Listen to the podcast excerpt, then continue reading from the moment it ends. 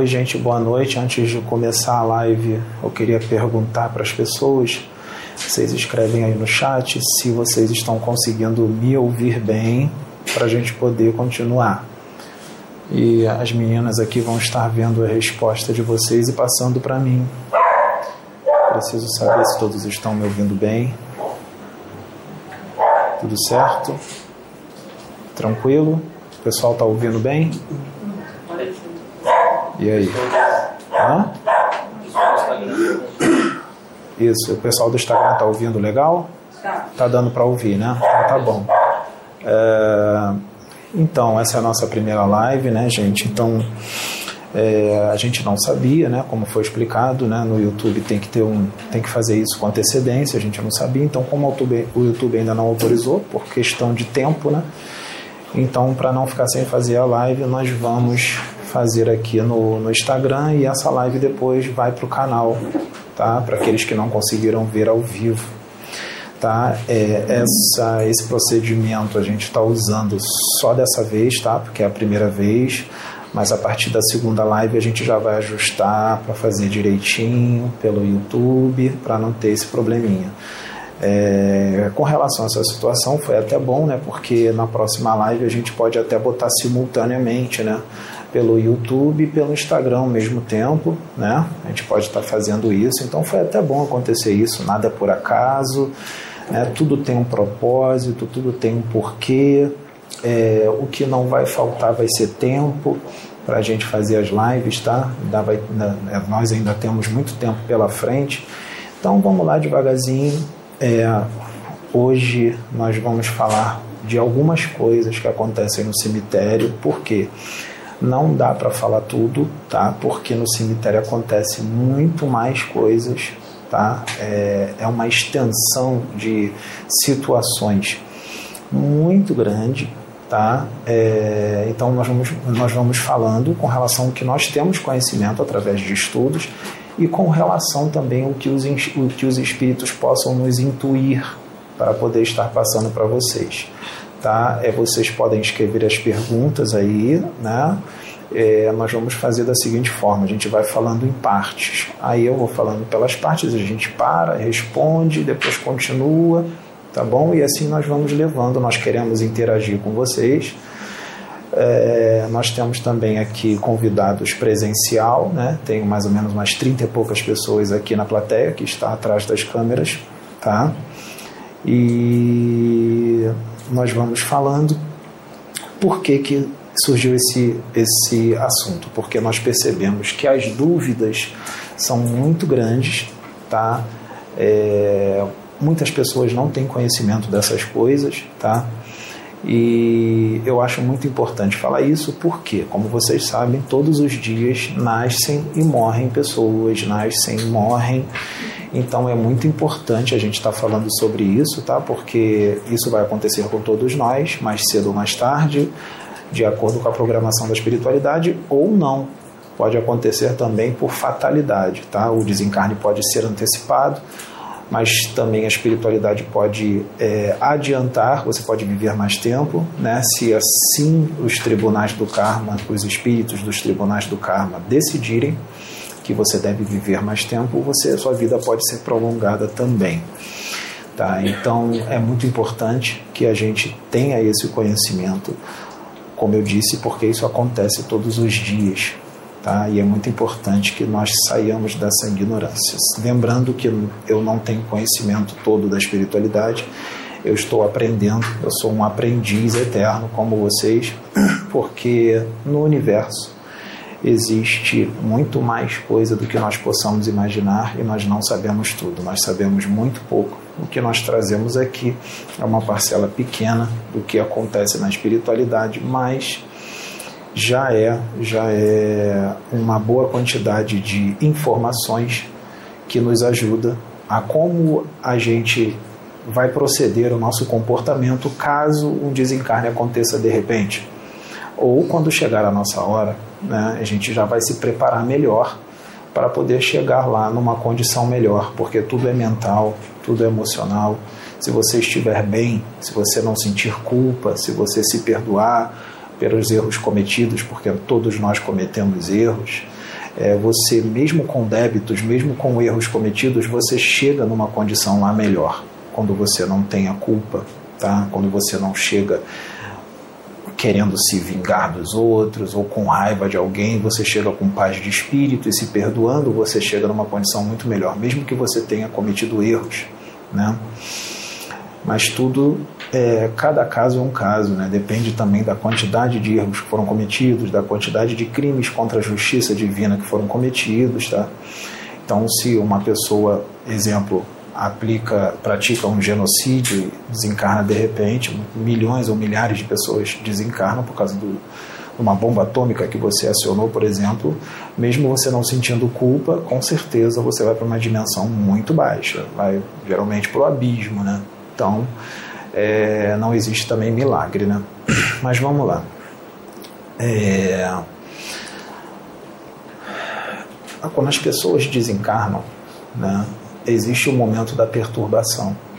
Esse, essa perturbação pode durar é, alguns segundos apenas, minutos, horas, dias, semanas, meses, anos, décadas, séculos ou até milênios. Depende da expansão de consciência do espírito, depende da condição mental e emocional a qual ele está, depende de muita coisa depende do nível de culpa, depende da sua expansão de consciência, do seu esclarecimento com relação à realidade espiritual. Tá? Por isso que é importante a gente se esclarecer e nos tornarmos pessoas melhores, porque essa perturbação pode durar pouquíssimo tempo se você faz as coisas de uma forma mais saudável durante a tua encarnação. É, sabemos que existem espíritos que podem ficar agarrados ao corpo após o desencarne por inúmeros motivos, tá? É, geralmente pessoas que é, têm muitos vícios, muito agarrados à matéria, às sensações, aos sentidos, né? É, muitos viciados em drogas podem ficar agarrados ao corpo, pessoas que praticam magia negra, tá? É, muitos desses médiums que que se dizem pais de santo, mãe de santo, mas fazem o mal, fazem amarração, prejudicam as pessoas, é, muitos deles ficam agarrados ao corpo após o desencarne. E, como eu disse, cada caso é um caso, você pode ficar um ano, dez anos, um mês, vinte anos, depende de cada um, da condição de cada um. É, no cemitério, quem cuida de tudo que acontece no cemitério, na contraparte astral, são os Exus Caveira. Então é muito importante que a gente tenha esse conhecimento dos Exus Caveira, para que nós possamos saber quem são esses espíritos. Tá? Esses Exus Caveira que tomam conta do cemitério são seres humanos desencarnados que trabalham para Deus, eles trabalham para o bem, não é para o mal. Eu sei que o nome é meio assustador, mas é só uma nomenclatura, é só uma simbologia Tá? Por que caveira? Porque ali você lida com a morte, né? E o símbolo da morte não é um esqueleto, então por isso o nome caveira, né?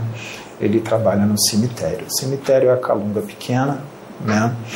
E esses Exus caveira, eles fazem um serviço muito sério, muito importante, tá? E para todas as pessoas, independente de raça, independente de gênero, independente de credo, é, independente de religião, tá? É, a verdade é para todos e o trabalho é para todos. Né? Então esses Exus Caveira ficam ali no cemitério e eles são comandados por um chefe que é o Tata Caveira é, ou Tata de Inquice, como é chamado no candomblé, é o chefe, o Tata, ele é o general que comanda tudo que acontece ali. Mas existem cemitérios que nem sempre é o Tatá que toma conta, pode ser o Exu Rei Caveira, tá? Eu conheço um cemitério aqui no Rio de Janeiro que é comandado por um Exu Rei Caveira.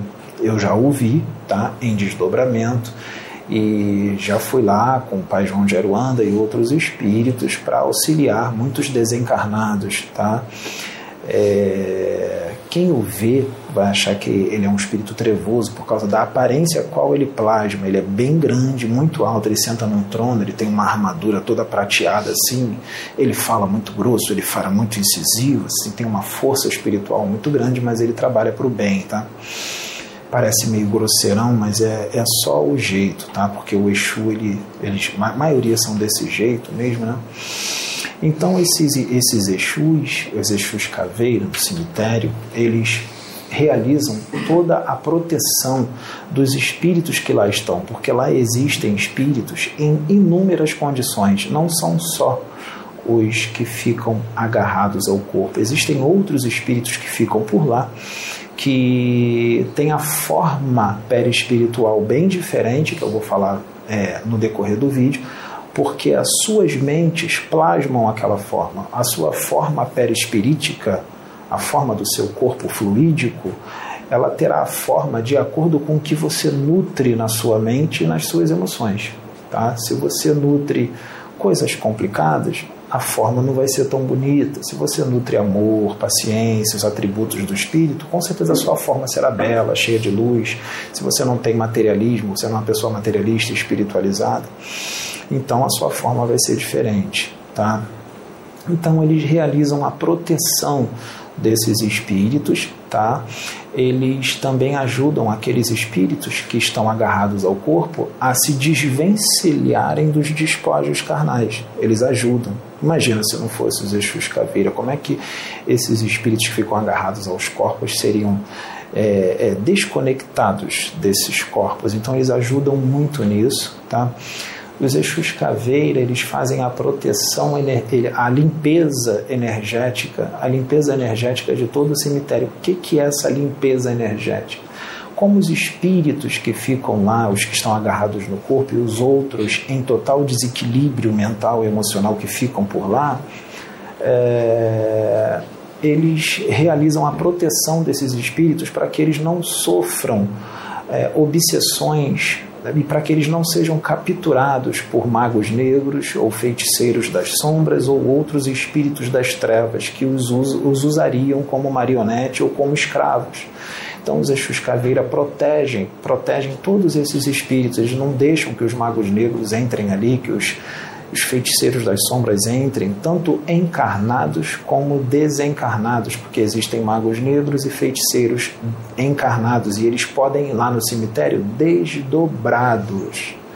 Eles podem desdobrar e ir até lá para querer capturar um espírito desse, ou para pegar ectoplasma dos corpos etéricos dos recém-desencarnados, tá? Eu vou explicar também. Então, os Exus Caveira fazem toda essa proteção, toda essa segurança com relação aos espíritos que lá estão no cemitério em inúmeras condições tudo bem? Eles também ajudam os espíritos na transição para outras dimensões, espíritos que já acordaram para uma realidade espiritual, espíritos que já despertaram para essa realidade, estão numa condição melhor, então eles também ajudam na transição, tá? Eu já vi um, um Exu, ele plasmou a forma de um Anubis sabem como é que é o Anubis, aquela cara de cachorro e tal, ele ficava em pé assim, tipo um chacal, não é isso? Ficava em pé assim, os espíritos iam passando em fila indiana e tinha um portal verde bem grande e eles entraram, iam entrando nesse portal, era um portal para outra dimensão. Eu já vi isso em desdobramento, totalmente consciente. E eu já vi também em vigília, tá?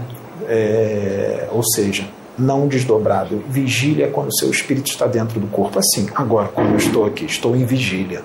Tá? Estou falando isso para aqueles que não têm esse conhecimento, tá? Eu sei que muitos têm, mas tem muita gente que não tem conhecimento nenhum com relação a essas coisas. Então eu quero ser bem detalhado e eu quero falar bem mastigado para que as pessoas possam entender, tá? É, então eles fazem isso também, tá? Por quê? Porque se não tiver essa segurança, é, é importante que nós saibamos que nós temos um duplo etérico.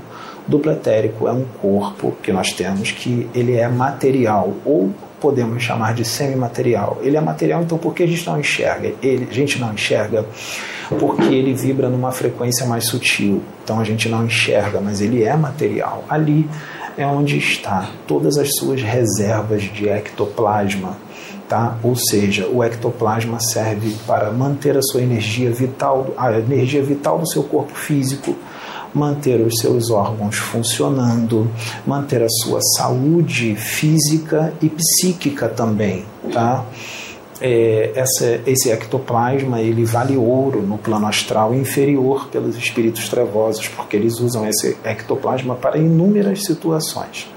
Tá? Então, então, os magos negros, os feiticeiros das sombras, encarnados e desencarnados, os vampiros astrais, é, os quiumbas, que são espíritos obsessores, desencarnados, seres humanos desencarnados, os marginais do plano astral, eles é, querem muito o ectoplasma, então eles invadiriam o cemitério e ficariam na captura desses ectoplasma, né? E os magos negros eles é, transformariam os cemitérios em verdadeiros laboratórios de extração de ectoplasma, caso não houvesse a proteção dos Exus Caveira nos cemitérios. Então é muito importante é, que esses espíritos estejam lá. Quando, quando nós desencarnamos, o nosso duplo etérico continua ali, tá? e ele demora, em média, 40 dias para se dissipar na atmosfera. Tá? Então, ele, ele, mesmo depois do desencarne, esse duplo etérico ele continua com uma boa reserva de energia e isso é muito visado pelos espíritos das sombras. Tá? Voltando ao que eu estava falando. Por que, que lá é uma região de uma insalubridade energética muito grande? Por que, que lá é, é, é um local vibratoriamente muito denso, muito pesado? É, que insalubridade energética é essa? Essa insalubridade energética é criada pelas mentes em desequilíbrio que estão ali. São as criações mentais inferiores, são os parasitas energéticos criados pelas mentes. Tá, dos desencarnados que estão ali, tirando os Exus caveira, é claro, porque os Exus estão equilibrados. Né? Então, essas criações mentais com relação aos desencarnados que estão ali, é, tem inúmeras formas é, de animais é, peçonhentos, ratos, aranhas, formigas, é, borrões, escorpiões, tá? É, miasmas, bactérias astrais, larvas astrais, vibriões astrais, minhocas. É, também tem forma de é, insetos, eu já vi, tá? Insetos que ficam. Eu já vi um inseto grande, assim, verde, o corpo dele era comprido, verde, com uma asa, assim. Eu ouvi até o bater de asas dele, ficava. Aquilo era uma criação mental, não era um ser, não era um espírito, era uma criação artificial. É, então, todas essa, toda essa, essa insalubridade energética ela é criada pelas mentes que estão ali em desequilíbrio e também as emoções deles estão em desequilíbrio, porque as suas emoções elas dão vida a toda a criação mental, tá? Então é uma associação das, das emoções com os pensamentos em desequilíbrio tá? Então é um local denso, de difícil locomoção. Pode entrar, senta aí. Senta aqui, aqui com a gente aqui. É, tá bom. Entrega para Sabrina, não tem problema. Tá? Pode vir, pode vir, não tem problema não. Tá bom? Fica tranquilo. É, então, é, as vibrações são densas. Então, é, você percebe que um encarnado sensitivo, quando entra no cemitério, ele pode se sentir mal, pode sentir, sentir um peso grande. Né? E os desencarnados que estão ali, é, eles, muitos deles ficam, é, têm até dificuldade de se locomover. Eu já fui uma vez desdobrado no cemitério que era difícil de você se locomover. Nossa, parecia que tinha chumbo no meu pé, parecia que tinha 100 quilos em cada pé. Você em determinadas situações você pode ficar até paralisado, não consegue se mexer de tão denso que são as vibrações. Então é importante que os Exus estejam ali, porque eles fazem essa limpeza para que você possa até se locomover, os benfeitores possam se locomover ali para realizar um trabalho. Né? Então está sempre sendo feita essa limpeza energética, eles realizam essa limpeza. Né? É... Assim como a comunicação mental no cemitério, ela é muito difícil por causa da densidade das vibrações dessas criações mentais inferiores. Então, os espíritos da luz, os benfeitores, como é que eles se comunicam? Eles podem realizar um ponto riscado Tá? É, vamos, vamos dar um exemplo. É, vamos supor que um, um caboclo chega lá no cemitério e os Exus Caveira não conseguiram identificar quem é aquele espírito, ou não conhecem aquele espírito e ele chegou lá na forma de caboclo. Né? Lembra que também o espírito das trevas podem plasmar a forma de um caboclo, então os Exus sabem disso. Então eles podem ser enganados, eles não querem ser enganados, não é? Então eles eles precisam saber quem é esse caboclo mediante as suas vibrações, mediante a sua identidade energética, tá? E também ele precisa se identificar, pode se identificar de uma outra forma. Ele cria um, um, um ponto riscado na atmosfera do local, ou seja, no ar, tá? que identifica quem é ele.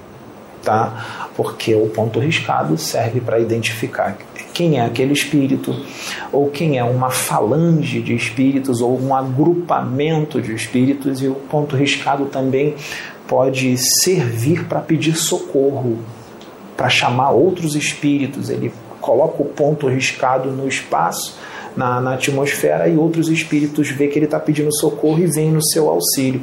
Lembra daquele desenho de Thundercats? Que o Lion jogava a espada e saía aquela. Então, aquilo ali representa muito um ponto riscado, que aí ele recebia ajuda dos outros amigos, né? Então, é bem parecido com aquilo ali, tá? É... Então, eles se identificam dessa forma, entende? É... no cemitério é, existe o cruzeiro, né? O cruzeiro é onde as pessoas ficam rezando né, ali e tal, né, para os parentes desencarnados e tudo mais. O que, que é esse cruzeiro? Como ali as pessoas rezam, aquela saudade, aquele amor pelos seus entes que se foram, um amigo. Então ali fica repleto de criações mentais superiores e também fica uma boa reserva de ectoplasma dos, de, dos encarnados que estão ali fazendo oração. Então é um condensador de energia, de energias superiores, tá? É, o cruzeiro ali serve como um condensador de energias superiores, que os caveiras podem usar essa reserva energética, né, ou seja, o ectoplasma que é deixado ali, para o bem, para realizar vários serviços, inclusive para ajudar espíritos a serem desprendidos dos seus despojos carnais, corpo físico que ficou. Né? É, então é importante ali o, o, o, toda a situação que é feita no cruzeiro, tá? Antes de eu continuar, eu quero saber se tem alguma pergunta. Muitas. Muitas perguntas. Então vamos lá devagarzinho. Lembrando, gente, que pela, dependendo da quantidade de gente que está aí, pode ser que a gente não consiga responder todas as perguntas, tá?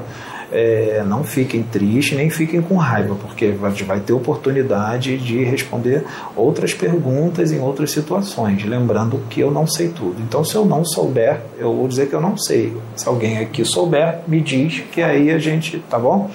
Beleza. Pode fazer uma pergunta aí. É de o nome da pessoa, de onde ela é.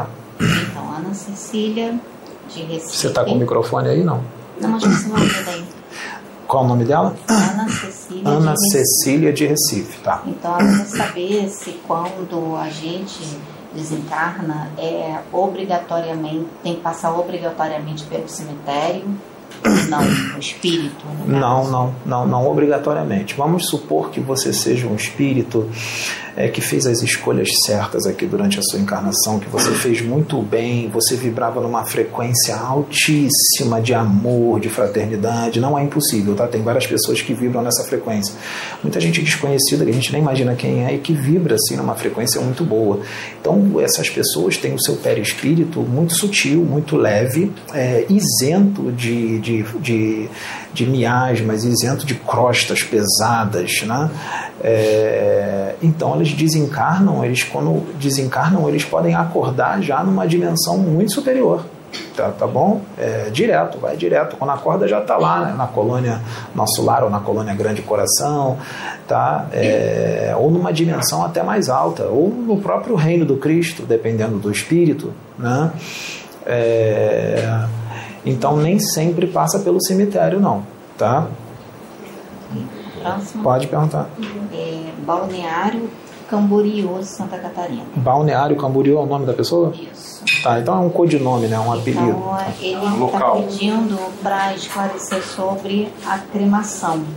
Se é melhor para o espírito ser cremado, se precisa esperar alguns dias, etc. É, quando, a- quando as pessoas vão ser enterradas, né, tem um prazo, né, para esperar, porque é, tem gente que acorda no meio do, do velório, né? Então tem aquele prazo lá de algumas dezenas de horas para poder depois enterrar, para ter a certeza que a pessoa 72 horas. geralmente Esperar 72, né? 72 É o horas. tempo que o perispírito sai do corpo e fica flutuando para ser carregado. Ou nesse caso. Isso, no, no caso depende, isso, isso aí que você está falando depende. tem a sensação que está sendo queimada. Tem vários relatos. então eu vou falar, pode deixar. É, é, depende do espírito, tá? Tem gente que se tiver agarrada ao corpo, dependendo de quem é o espírito e como ele levou a sua vida na encarnação, e você crema aquele corpo, ele vai sentir, ele vai sentir no corpo astral dele essa queimadura toda, tá?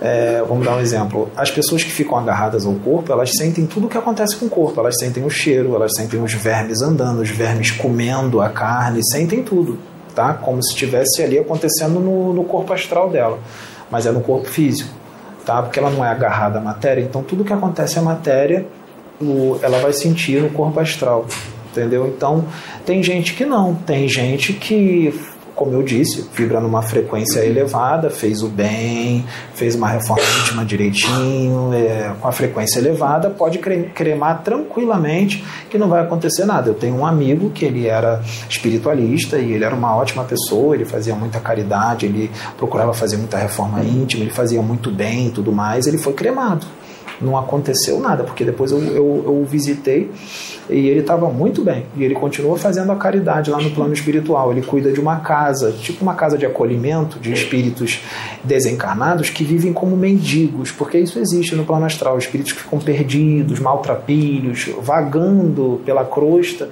e são acolhidos nessa, nessas casas. São casas de acolhimento, como se fossem indigentes, só que na parte espiritual, tá? Isso acontece também na parte espiritual. Então ele cuida de uma casa como essa. Ele foi cremado, não aconteceu nada. Entendeu? Então, é, se você acha que você não está muito bem, que você está fazendo muita besteira e tudo mais, então é melhor não ser cremado. Tá? Agora, se você achar que você está muito bem, que você está numa frequência maravilhosa, que você está fazendo o bem e tudo mais, aí você pode pagar para ser cremado. Vai lá. É, M. Gomes Mateus. Ele fez duas perguntas. Tá. A primeira pergunta se no cemitério é possível ter boas vibrações e boas energias. Sim, é possível ter boas vibrações, boas energias dos encarnados que estão lá, que estão ali no cemitério. Isso afeta no plano astral essas boas energias, boas vibrações. Né? É, esses encarnados que de boas vibrações eles podem até ser usados ali pelos caveiras sem que percebam que estão sendo usados.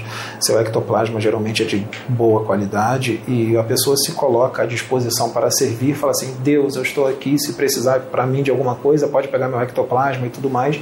E eles fazem isso até mesmo sem que você sinta. Tá? Ou você pode sentir, o nariz começou a escorrer muito, começou a lacrimejar demais, pode ser liberação de ectoplasma ali que você está tá sendo pego para auxiliar. É, então também tem espíritos, os Exus Caveira, tem Exus Caveira que vibram numa frequência muito alta. Então pode ter boas vibrações vindo dos próprios Exus Caveira, do próprio Tatá ou de algum outro Exu Caveira que vibra numa frequência muito boa, tá? E essas vibrações ficam por ali porque emana deles, né? Entendeu? Eu queria acrescentar sobre isso, Pedro. Às vezes a pessoa não, até não tem uma conduta tão é, reta e ela não costuma vibrar de uma forma elevada, mas ela tem a possibilidade, não que ela precise estar no cemitério, porque pode alcançar de qualquer ponto. Mas pela situação em si, a elevação da vibração viria pela oração. Então ela está num momento ali que, mesmo quando não tem-se o hábito de orar, ela se coloca em oração pelo ente amado, pelo ente querido, e ela eleva a vibração naturalmente. Com certeza isso é aproveitado.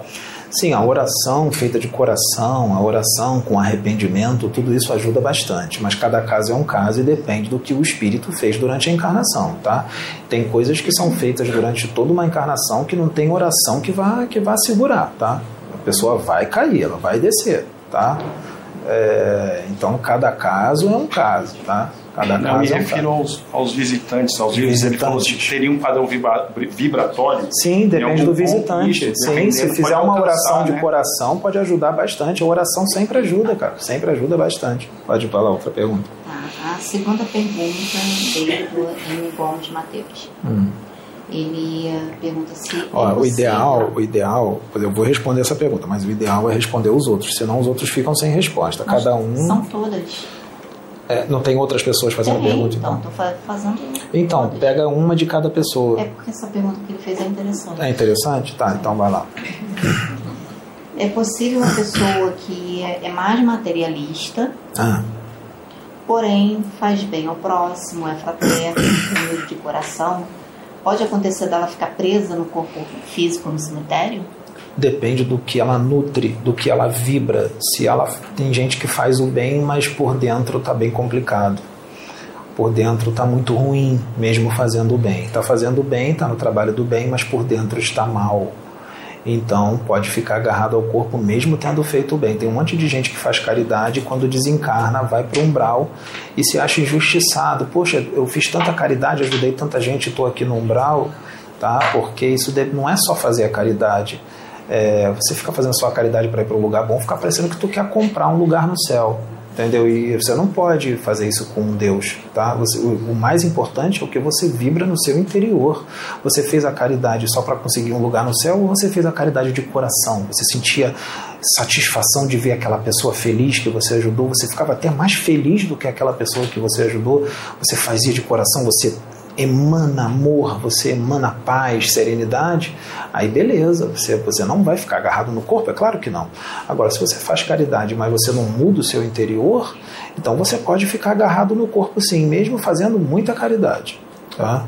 E também sobre isso, Pedro, às vezes a pessoa faz tudo isso, mas tem vícios, então ela vai ser considerada um suicídio indireto, então vai ficar agarrado aos despojos porque por mais que ela tenha esses créditos do que ela, ela fez pelo próximo, caridade e tudo mais, ela foi em contrapartida adquirindo débitos é, individuais, né, de si Sim, mesma. mas existem uns casos, existem uns casos de umas pessoas que vibram um amor muito grande, pessoas que realmente são muito boas, fazem muita caridade e elas também emanam é, é, essa vibração boa, mas tem vício no cigarro, um vício forte no cigarro. Então, um, um qualquer outro vício na bebida ou promiscuidade, alguma coisa. Então, dependendo dependendo do que ela fez de bom e do que ela emanou de bom, tá? É, tudo é pesado na balança. Então, os, os, benfeitores, na hora do desencarne dela, os benfeitores já estão ali, eles não permitem que ela fique agarrada no corpo, eles já fazem um desligamento ali na hora, ela vai ser auxiliada, porque quem faz o bem, gente, quem vibra no amor, não vai deixar de ser auxiliado. Eles já, já vão estar ali, vão fazer o desligamento, não vai deixar essa pessoa ficar agarrada no corpo, eles vão levar essa pessoa lá para o plano espiritual e vão tratá-la, tá? Isso é merecimento. Então nem sempre vai ficar agarrado no corpo, não, mesmo com os vícios. Mesmo com os vícios. Porque depende do que você emana, do que você vibra e do bem que você fez. Tá? Então, mesmo com, vícios, com os vícios, esse não vai ficar agarrado no corpo. Tá? Ele vai ser auxiliado. Ele vai ser tratado lá, tem clínicas tá, de reabilitação para viciados, seja do, do que for. Lá no plano espiritual eles são tratados e muitos deles conseguem vencer isso. Pode ir. É, é só não o nome da pessoa é, ela quer saber quando a pessoa é de outra cultura e, e de outro país, hum. como funciona? Como esses espíritos são resgatados? É, de acordo com o que eles acreditam e, ou de acordo com o que as suas mentes programaram. Isso daí vai bem longe, tá? É, se uma pessoa é evangélica, é, Deus não sacrifica a consciência de ninguém. Então, quem vai buscá-la vai ser um espírito, ele vai plasmar a forma de um anjo. Tá? É, se for um, um, um, católico, o espírito pode plasmar a imagem de um santo. Tá? Se for um bandista muito ortodoxo, é, o espírito pode plasmar a forma do, do, da entidade que ele gosta, do orixá que ele gosta, do exu que ele gosta, para vir buscá-lo. Tá? É, tem gente que é ateu, tá? É, que não acredita em nada e acha que morreu, acabou. Ele, ele condicionou tanto isso na mente dele que quando ele desencarnar, tudo se apaga. Então ele é resgatado dormindo e aí a espiritualidade vai decidir o que vai ser feito. É, pessoas que são testemunha de Jeová, que acha que quando morrer dorme só vai acordar no juízo final, essas pessoas é, elas desencarnam dependendo do que elas são, como eu disse, a vibração e tudo mais. Elas vão direto para o plano espiritual e chegam lá dormindo, e elas ficam dormindo esperando o juízo final. Elas condicionaram tanto isso nas suas mentes que elas ficam dormindo esperando o juízo final. E muitos deles são reencarnados dessa forma, adormecidos. Eles nem despertam no plano espiritual, já são preparados para reencarnar adormecidos. Tá? Porque a espiritualidade, Deus, os bons espíritos, eles não sacrificam a consciência de ninguém. Tá?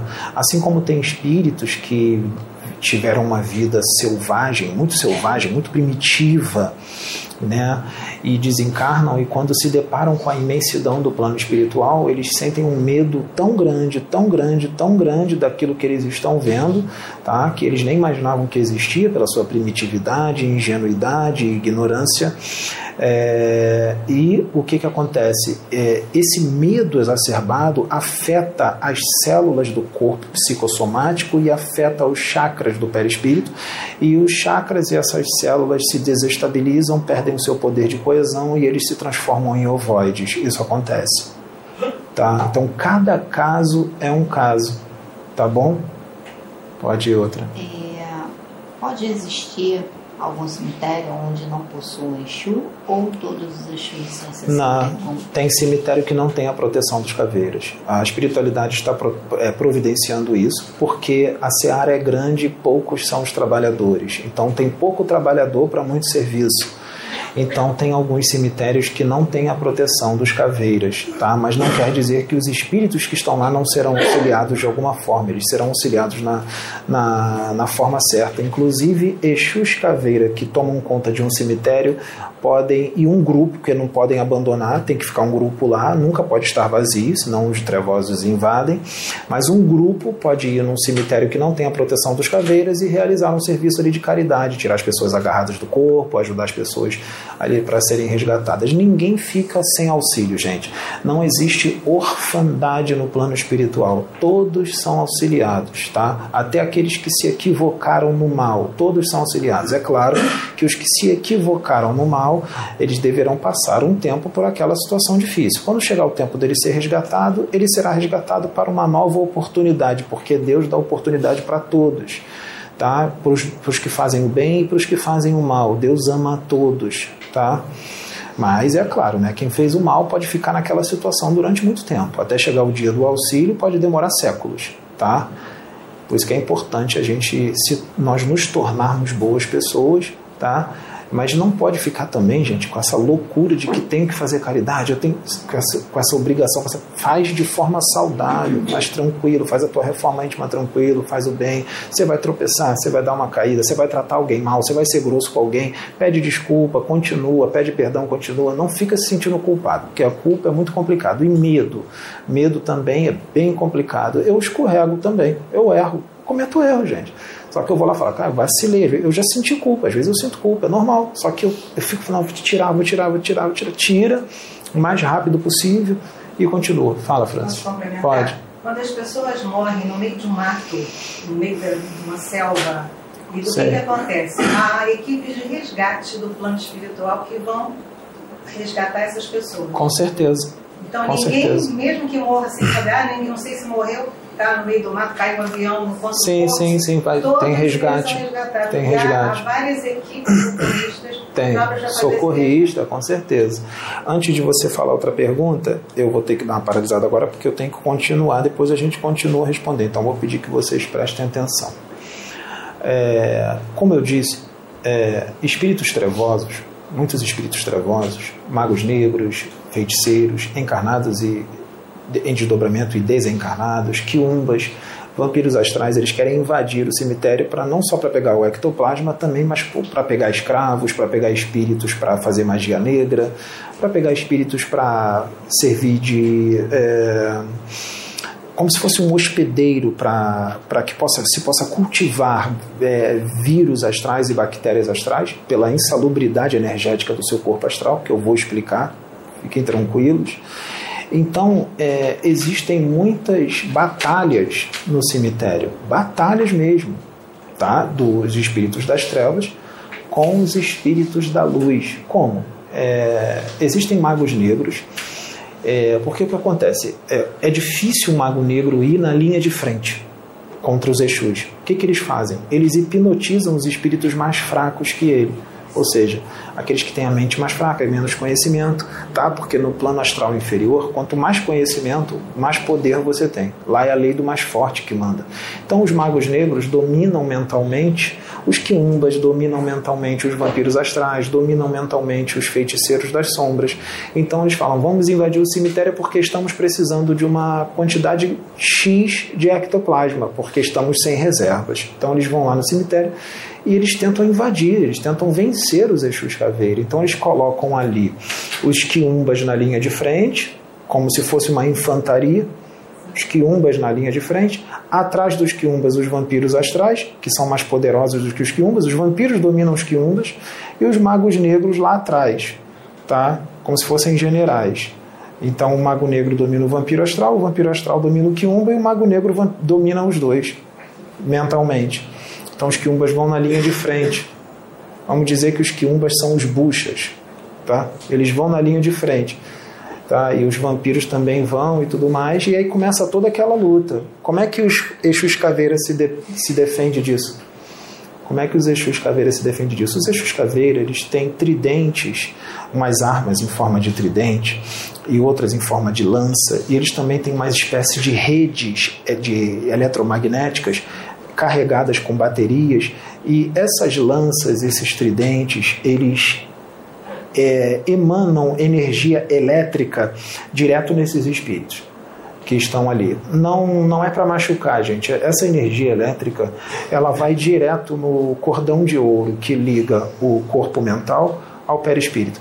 E quando eles, essa energia elétrica é, é, os atinge, eles caem desmaiados no chão.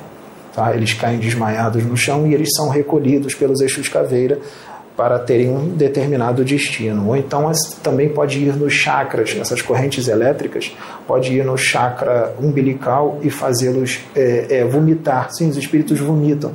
Eles podem começar a ter uma crise de vômito, aí já joga uma rede elétrica, eletromagnética nele e eles ficam presos nessas redes sem perder a consciência. Tá? Alguns não perdem a consciência, ficam presos nas redes e aí eles são levados para o plano espiritual para serem limpos, porque o corpo astral deles está muito embrutecido, cheio de criações mentais inferiores, miasmas criados por eles mesmos. Então dá aquela limpada neles, tá? É, geralmente, como é que limpa? Pega esses espíritos, leva num centro de umbanda para o choque anímico, porque eles também são hipnotizados. Então pega esses espíritos, eles aproximam esse espírito do lado de um médium encarnado, em contato com o magnetismo do médium e com o ectoplasma do médium, ele sai daquele transe hipnótico, porque ele está hipnotizado, e também os, os benfeitores fazem uma limpeza no corpo astral deles, depois que eles estão limpinhos, tá legal?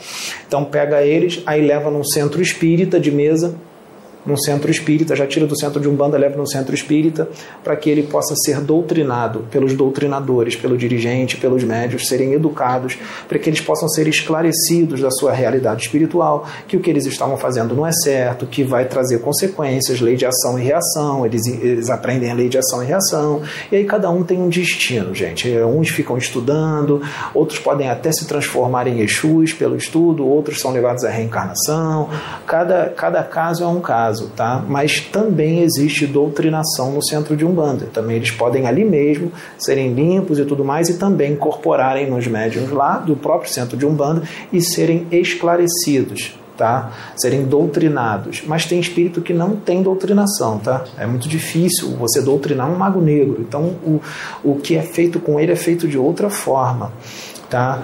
Então essas batalhas existem, tá? É, no plano, no, no, na contraparte astral do cemitério, é, para que esse cemitério possa ser protegido, protegido, tá? Tem mais perguntas? É, duas pessoas, porque são muitas perguntas, tá, gente? Então, tá.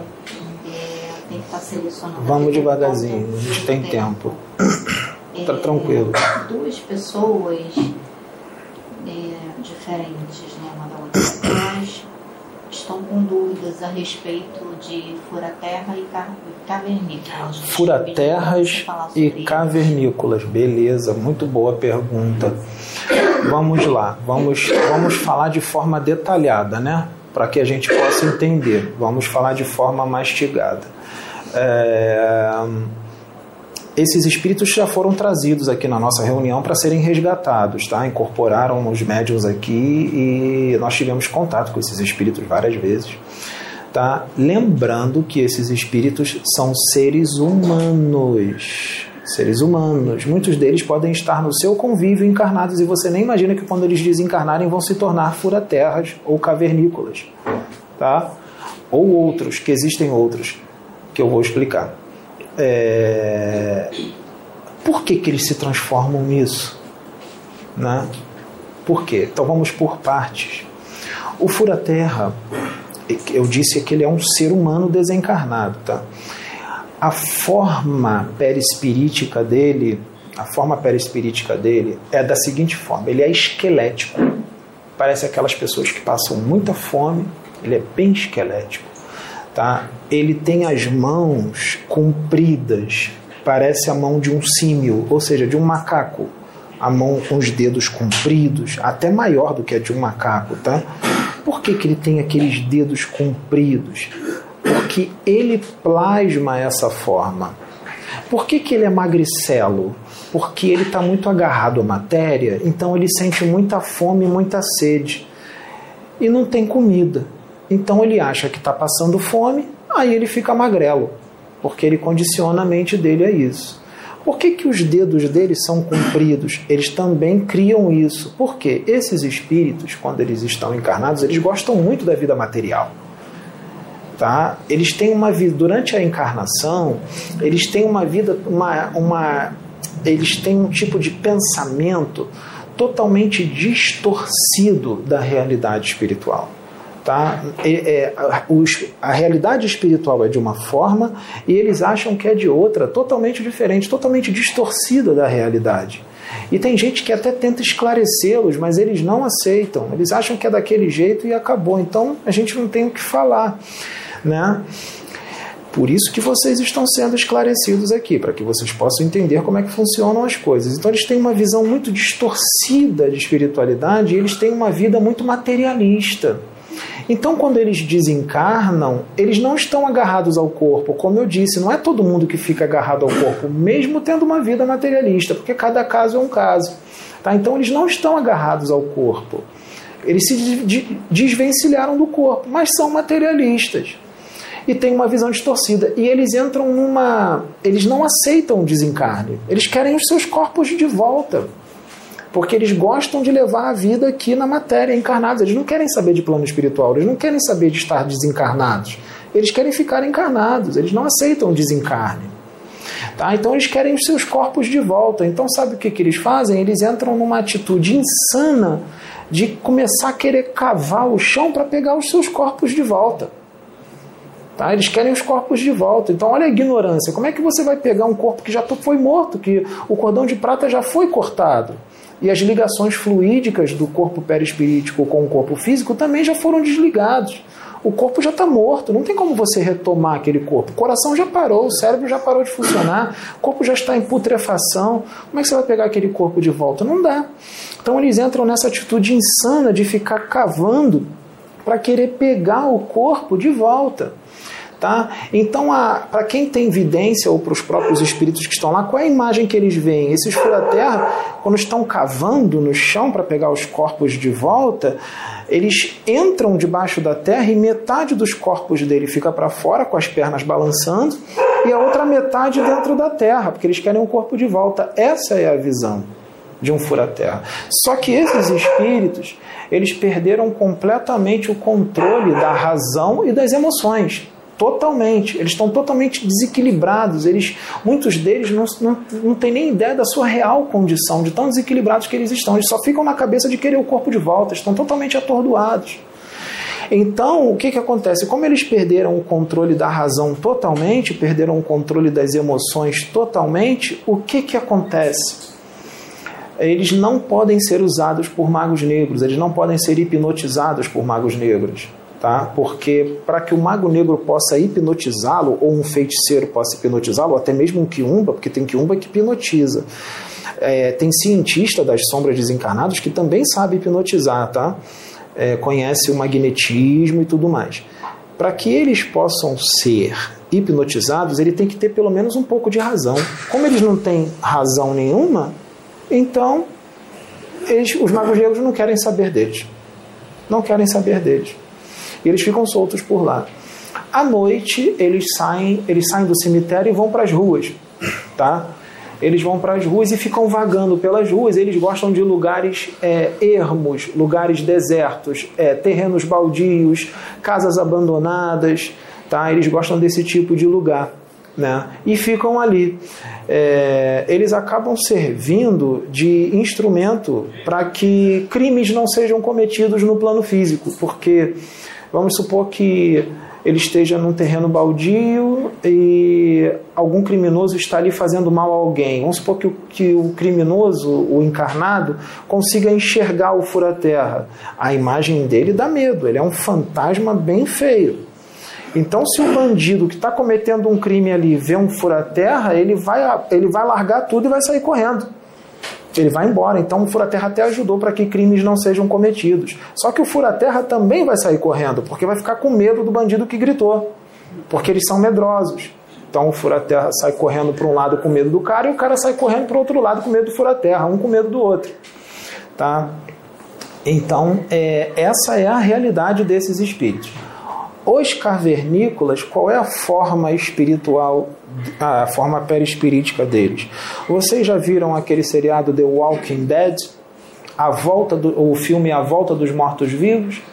É mais ou menos aquilo ali tá? São espíritos também que tiveram uma, uma visão distorcida de espiritualidade, também são materialistas e tem outros desequilíbrios mentais e emocionais que faz com que eles no plano astral fiquem nessa condição. Como é que ele é a aparência perispirítica dele? Aí já é diferente, ali a forma já é humana, ele não está é, como fura-terra, a forma é humana, só que não está perfeito. Geralmente todo maltrapilho, todo rasgado ou até mesmo nu, tá? É, sujos, né? É, o corpo perispirítico dele está totalmente em decomposição, porque como ele é agarrado à matéria, ele é agarrado ao corpo, o corpo não fica em decomposição, ele fica na mesma forma do corpo que está em decomposição, só que vivo, tipo um zumbi, tá? Então ele fica é, com aquela forma é, toda é, em decomposição e a insalubridade energética no corpo astral dele também é grande. O que, que é essa insalubridade? É criada pela mente desequilibrada dele e as emoções desequilibradas. As emoções dele dão cor e vida às criações mentais que saem de dentro dele mesmo. Tá? O que, que tem ali? Tem, tem de tudo. Tem larvas astrais, bactérias astrais, formigas, tá? Tudo correndo ali pelo corpo dele, vermes, tudo ali passando pela boca, saindo, entrando pela testa, na cabeça, nos braços. Eles têm feridas pelo corpo perispirítico, feridas fétidas, e muitos deles são mutilados, não tem um braço ou não tem uma perna, ele pode sair andando até no cotoco, assim, sem as duas pernas. A Sônia já viu é, no, no correndo assim, só com os dois cotocos da perna, todo em decomposição, sem braço, é, faltando uma, um pedaço da cara, tá? É, eles não perderam totalmente a razão, tá? Eles têm um pouco de razão e, e eles têm vergonha da forma perispiritual deles. Muitos deles ficam assim com vergonha, até mesmo entre eles, uns com, com os outros. Mas eles andam em grupos. Eles andam em grupos e eles perderam o poder da fala. Eles ficam grunhindo. Eles ficam grunhindo, tá? Eles perderam o poder da fala. É, esses podem ser usados por magos negros e feiticeiros. Tá? Eles no cemitério eles, eles penetram a, é, a subcrosta, mas não muito fundo, tá? É, bem próximo daqui da crosta eles penetram porque tem dimensões ainda mais densas na subcrosta, tá? E eles ficam ali. É um lugar ainda mais denso do que o cemitério. Tá? Os furaterras também gostam de ficar debaixo da é, furaterras não, esses cavernícolas gostam de ficar debaixo da terra. Como é que eles são usados pelos magos negros e pelos feiticeiros? Agora eu vou explicar. É, imagine um pai de santo que se diz ser um bandista, porque pai de santo um bandista não faz o mal, ele só faz o bem, tá? Então esse seria um pai de santo que está usando mal o nome da Umbanda Sagrada, que é uma religião tão bonita, né? É, e ele, esse pai de santo, vamos supor que ele seja um mago negro ou um feiticeiro de, é, encarnado do mal, né? É, ele precisa fazer uma magia negra para alguém que foi encomendada ou ele quer fazer por vingança, vamos supor assim. É, encomendada como uma pessoa fala, eu quero fazer mal para fulano de tal, é, e paga o cara para fazer mal ao fulano para causar uma doença em alguém. O que, que esse mago negro ou esse feiticeiro encarnado faz? Ele desdobra, vai no cemitério, pega um cavernícola dele, desse, captura um cavernícola, um espírito desse, leva para o seu centro e o que, que ele faz? ele pega esse cavernícola e a pessoa a qual ele quer prejudicar, ou seja, o encarnado a qual ele, ele quer prejudicar, ele pega esse cavernícola e acopla na aura do encarnado. Faz um acoplamento. Aí começa o processo de simbiose espiritual. Quando ele acoplar esse cavernícola no encarnado, o que, que vai acontecer? O cavernícola vai se sentir bem, porque ele vai vampirizar o encarnado, o ectoplasma dele.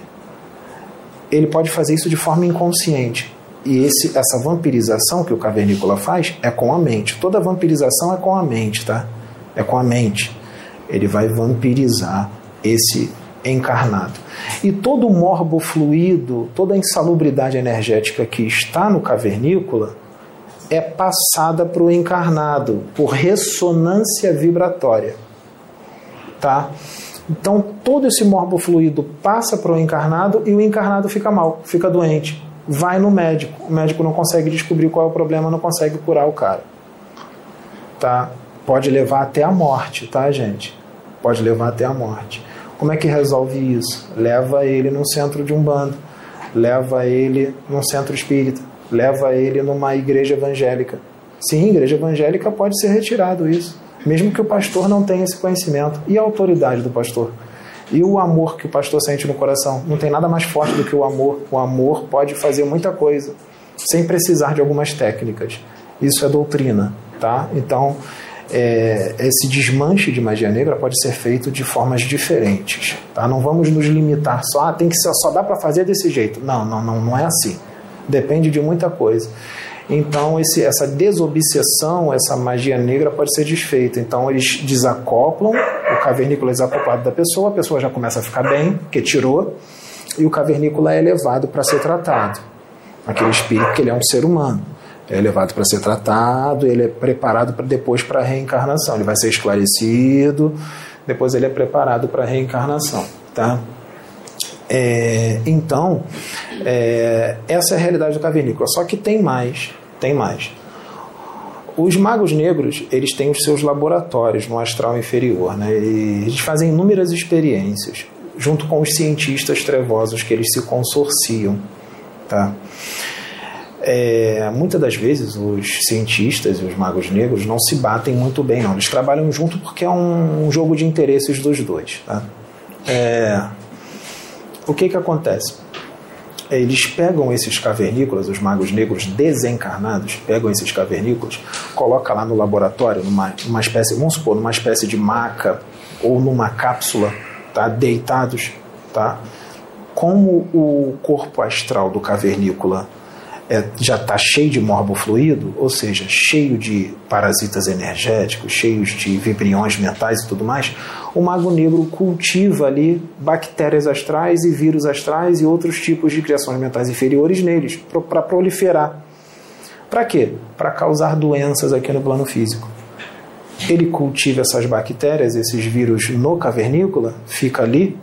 Depois ele pega esse cavernícola, esse espírito, e acopla em alguém, e dependendo do que vai ser feito, ele, esse, esse vírus, essa bactéria que foi criada, em contato com o ectoplasma do encarnado, pode se materializar. E aí se torna uma bactéria materializada que vai causar uma doença, uma pandemia, uma epidemia.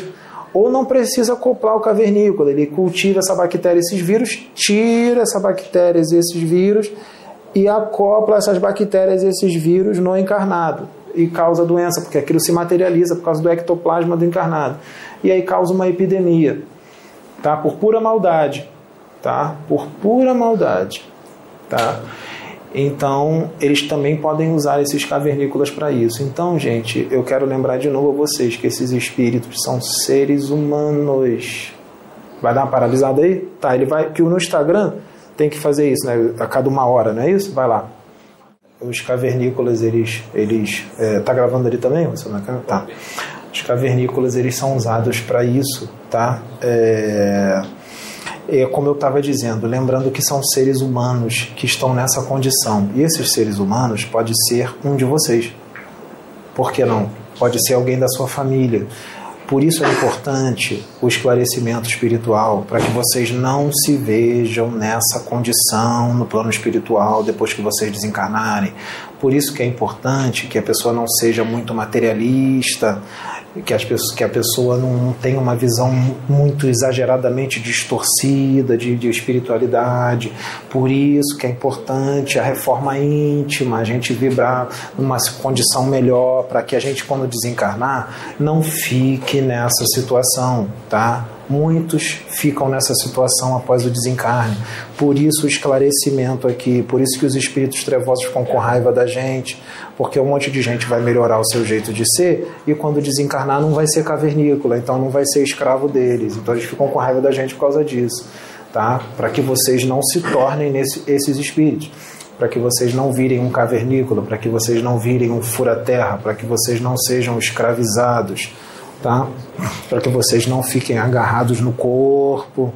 Então, por isso que a gente está dando essas informações. Qual é a pergunta interessante? Então,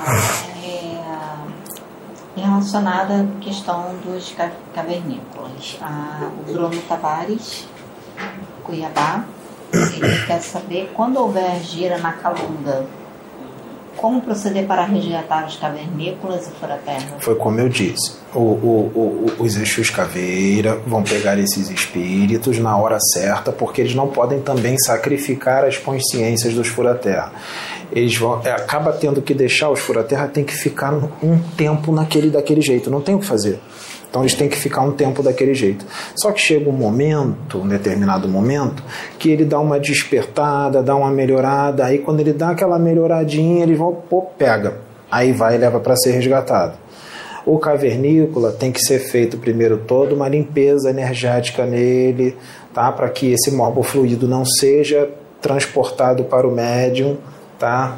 É... E aí, quando tirar esse morbofluido dele, ele é acoplado para ser removido o transe hipnótico ou sem mesmo que não tenha hipnose ele está tá com a mente desequilibrada com o choque anímico ele, ele, ele vai pensar um pouco melhor ele vai dar uma despertada ele vai ficar mais lúcido aí ele é levado tá?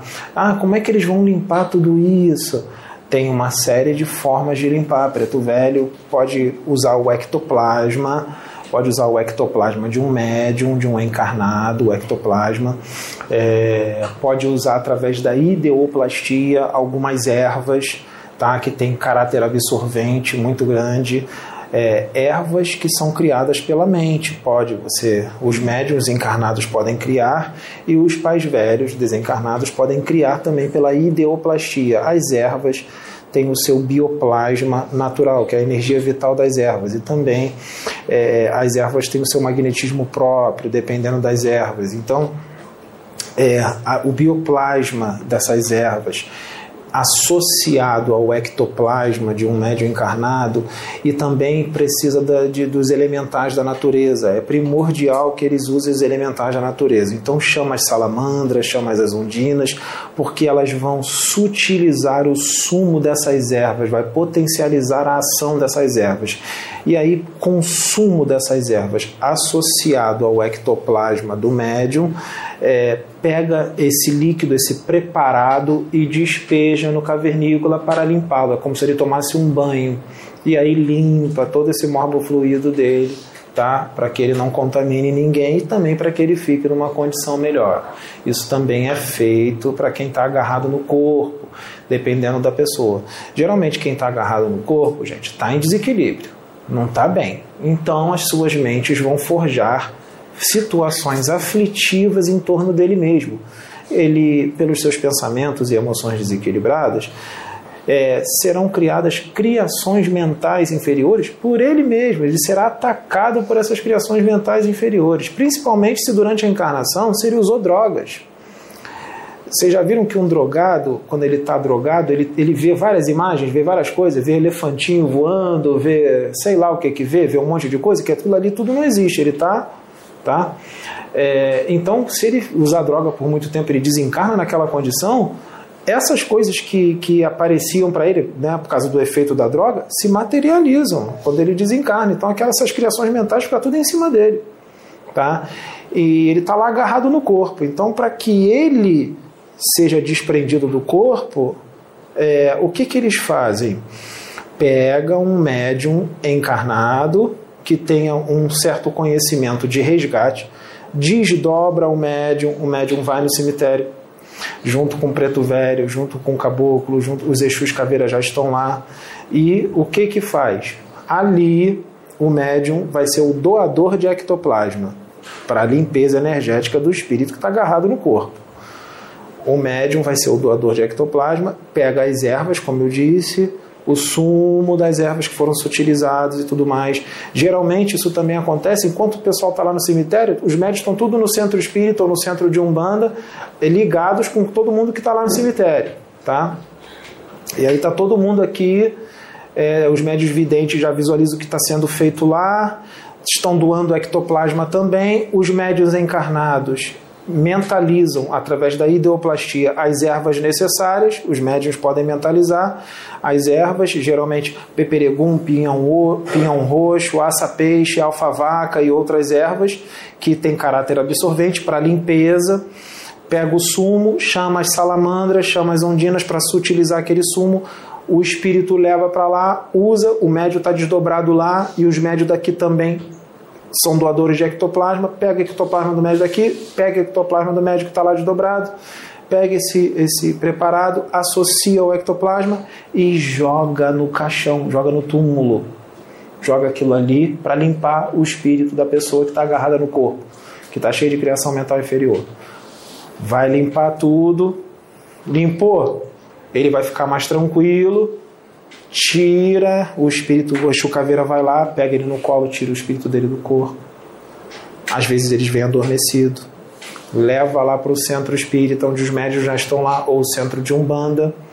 Pode fazer na igreja evangélica também, é só os pastores quiserem. Tirar, tirar o preconceito, tirar a doutrina, pode fazer na igreja evangélica também. Entendeu?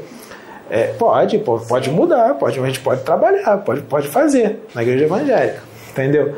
Aí, é, o que que acontece? Leva o espírito lá, que foi já retirado do corpo, tá todo limpinho, acopla ele no médium através do choque anímico, ele desperta, aí já tá todo mundo ali, calma, irmão, tá tudo bem e tal, leva ele ir dar o destino dele.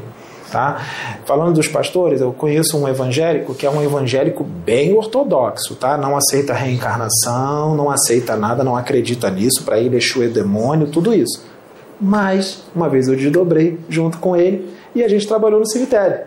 Eu, esse evangélico ortodoxo, Pai João de Aruanda e alguns Exus, ajudando os espíritos que estavam agarrados no corpo. Vai falar, mas ele não aceita nada. Ele não aceita nada aqui em vigília. Ele desdobrado, o pensamento dele é diferente. Desdobrado, ele trabalha pra caramba. Trabalha com preto velho, trabalha com Exu, faz um monte de caridade. Olha que coisa. Aqui em Vigília não aceita nada, por causa da, da doutrina e aquela visão fechada. Beleza, a gente não vai brigar com ele. Desdobrado, ele trabalha pra caramba, e trabalha com preto velho. Tá? Com preto velho, com Exu, com médiums de outra religião, comigo que sou universalista. Então perceba que quando você está desdobrado, as consciências se expandem. E a sua forma de pensar desdobrado é diferente da sua forma de pensar em vigília. Desdobrado, tu tem uma visão bem mais expandida das coisas. Para você ver como é que esse corpo aqui embota tanto a gente que a gente fica meio bobão. Aí não aceito isso, não aceito aquilo, isso não existe. Essa bobeira é aqui em vigília. Desdobrado, as consciências se expandem. Não tem essa brigalhada. Entendeu? Tem uma aguinha aí? É, vai lá. Tem várias, tô passando lugares. Não fala devagar, que eu já tô com a boca seca. Se deixar, assim, vai lá. Tem que beber água direto. Eu achei essa pergunta interessante. Valeu, obrigado. Até porque o, o Wilson está aqui também, e tem a ver com animais. A pessoa fez essa pergunta a respeito dos animais. Está Ah. pedindo para falar sobre os animais também é, que são enterrados. O que, que tem? Ela está pedindo para falar. Eles são resgatados? Como é que acontece? Existem grupos que são especializados em resgatar só animaizinhos. Tá? E com animaizinho, não tem esse negócio de ficar agarrado no corpo, porque o animal ele não é igual ao homem, né? Materialista, tudo mais, animal é inocente e tudo mais. Eles pegam o espírito do animalzinho, levam para o plano espiritual e aí vai dar o destino dele. Muitos deles ficam pouco tempo desencarnados, já leva para outra ninhada, já, já encarna em outra, em outra, outra fêmea. Outros ficam no plano espiritual para ajudar, porque tem espíritos que levam cachorros no umbral. Eu falei na, naquele domingo sobre o É, é, isso, isso. Com os animaizinhos é bem tranquilo. É bem tranquilo. Os seres humanos são piores do que os animais?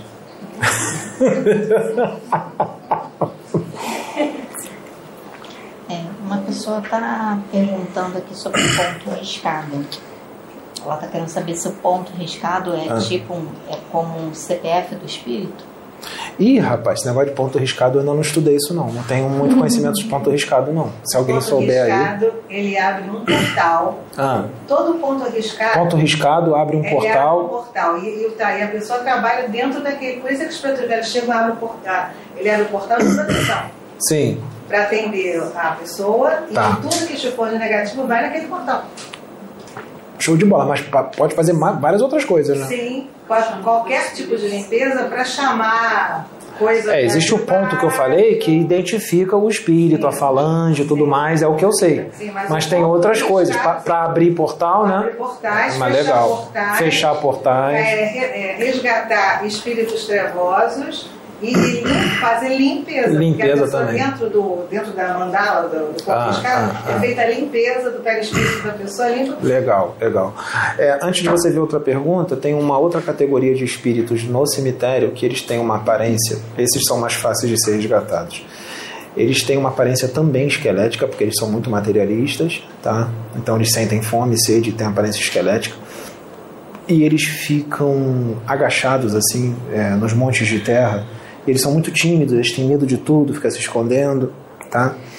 São mais fáceis de ser resgatados tá? Eles são muito cuidados ali pelos Exus Caveira, no momento certo eles são resgatados. Porque se se resgatarem eles é, no momento errado é, e levá-los à reencarnação como eles estão, eles podem reencarnar como autistas. Mas o autismo que eles vão ter não é um autismo desse, de espíritos evoluídos, não, porque tem espíritos muito evoluídos que são autistas, mas é aquele autista inteligente, aquele autista que faz coisas muito é, assim exageradas de boas, né?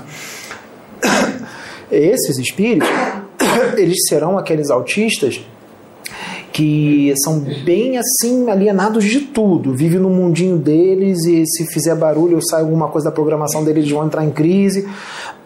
São aqueles autistas bem complicados, assim, que é difícil de você que tem um tratamento muito difícil. Então, tem toda uma preparação com esses espíritos para que eles não encarnem como autistas. Vai, faz a pergunta. A quando falou que disse que é de Franca, São Paulo. Ela quer saber se pode ter espíritos inimigos daquele que vai ser enterrado aguardando Pode ter? para capturar essa pessoa. Repete a pergunta. A pessoa vai ser enterrada. Ah. Pode ter espíritos inimigos dessa pessoa aguardando ela. Com certeza. Com certeza. Principalmente se ela fez magia negra. E ela achava que os mentores dela eram Exus e Pombagiras e eram tudo quiumba, que, que pedia toda hora matança de animal, pedia bebida, pedia cigarro. Eles podem estar ali, eles podem se se vampirizar essas pessoas é, escravizar esses, essas pessoas que recém-desencarnadas, porque eles vão exigir, eles vão continuar exigindo a matança de animais, eles vão continuar exigindo a bebida, o cigarro, só que a pessoa desencarnou, ela não pode mais dar isso para eles. Aí eles vão lá e escravizam aquele espírito, isso pode durar décadas, até séculos. Pode estar esperando ali, inclusive Ação desafeto. e reação direta. Ação e reação. Gabriel de Jundiaí, São Paulo, ele pergunta, é, o espírito que está no cemitério, ele já passou pelo umbral ou ainda vai passar? Mas o cemitério, a contraparte do cemitério é o umbral. Aí você já deu a resposta de uma pessoa que perguntou se o cemitério faz parte do umbral. Faz parte do umbral porque é uma dimensão que ela fica no astral inferior, é muito mais próxima da crosta terrestre do que o plano espiritual, porque aqui na crosta nós também estamos no umbral. Aqui o plano físico é umbral. Nós estamos no umbral. Tá? Então a contraparte astral do cemitério é umbral. Tá? Uma outra pessoa falando sobre cemitério diz é o João Evangelista. Ele diz que ele mora perto do cemitério e ele quer saber sobre essa energia pesada do cemitério, se ela só fica ali ou ela pode sair. Depende. É, pode, as criações mentais podem se movimentar, sim, podem sair, principalmente se passar uma pessoa do lado de fora do cemitério e bem próximo do cemitério que está em sintonia com essas criações mentais. Então essas criações mentais serão atraídas pelo teor de pensamentos e emoções daquele encarnado que está passando e desencarnado também. E saem todos agarrados. Tá? É, é, é, como se fosse uma esponja, puxa, entendeu? Já ouviu falar no médium de arrasto? Médium de arrasto é perigoso, porque o médium de arrasto pode arrastar coisa boa e coisa ruim.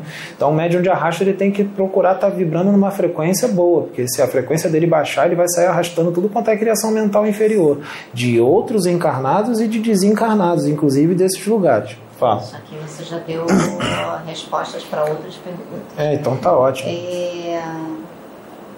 Franciele, do interior de Santa Catarina. Ela gostaria de saber sobre levar as crianças ao cemitério. Se isso faz mal ou se eles, por não entender, têm proteção. Não, tem proteção. Também não é assim. Também não é assim. Pode ir para o cemitério tranquilo. Mas se a criança for médium, pode sentir alguma coisa, pode acontecer alguma coisa. Não está imune, não. É um ser humano como qualquer outro. Mas vai, vai, vai ter proteção. Faz uma oração antes de ir para o cemitério. Pede proteção é, com sinceridade, antes de ir no enterro de alguém ou fazer alguma outra coisa no cemitério, faz uma oração antes, todo mundo, tá? Pede proteção a Deus e, e aí vai, vai, vai tranquilo. Ah, Jorge Luiz, Distrito Federal. É, quando a pessoa desencarna, quanto tempo se passa para ela ter noção que desencarnou? É o que eu disse, é o momento da perturbação, depende de cada um. Pode ser rápido ou pode demorar muito ou pode demorar mais ou menos. Depende de cada um, depende da expansão de consciência de cada um, da consciência espiritual de cada um, depende do que ele vibra, do que ele emana, do que ele sente, do que ele fez de bom ou mal, depende de se ele é materialista, se ele não é, se ele está espiritualizado, se ele não está, depende de um monte de coisa.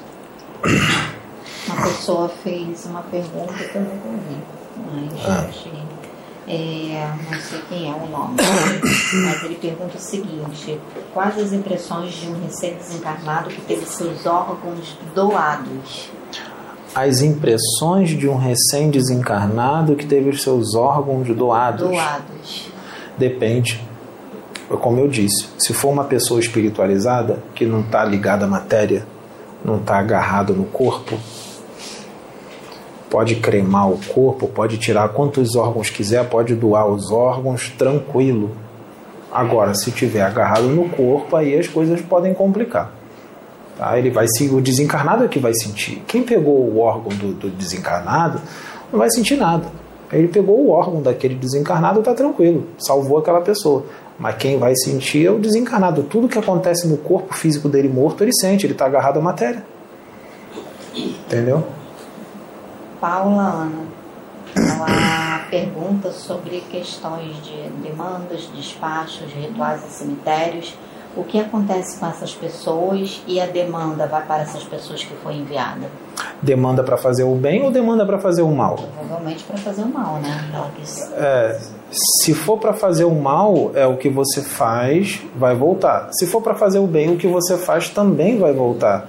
Mas tem uma coisa, tem uma situação. É, são é, essas demandas, esse, esses, esses trabalhos que são feitos no cemitério, com todos aqueles apetrechos, né, alguidar e todas aquelas coisas, animais, velas em volta, aquela coisa toda.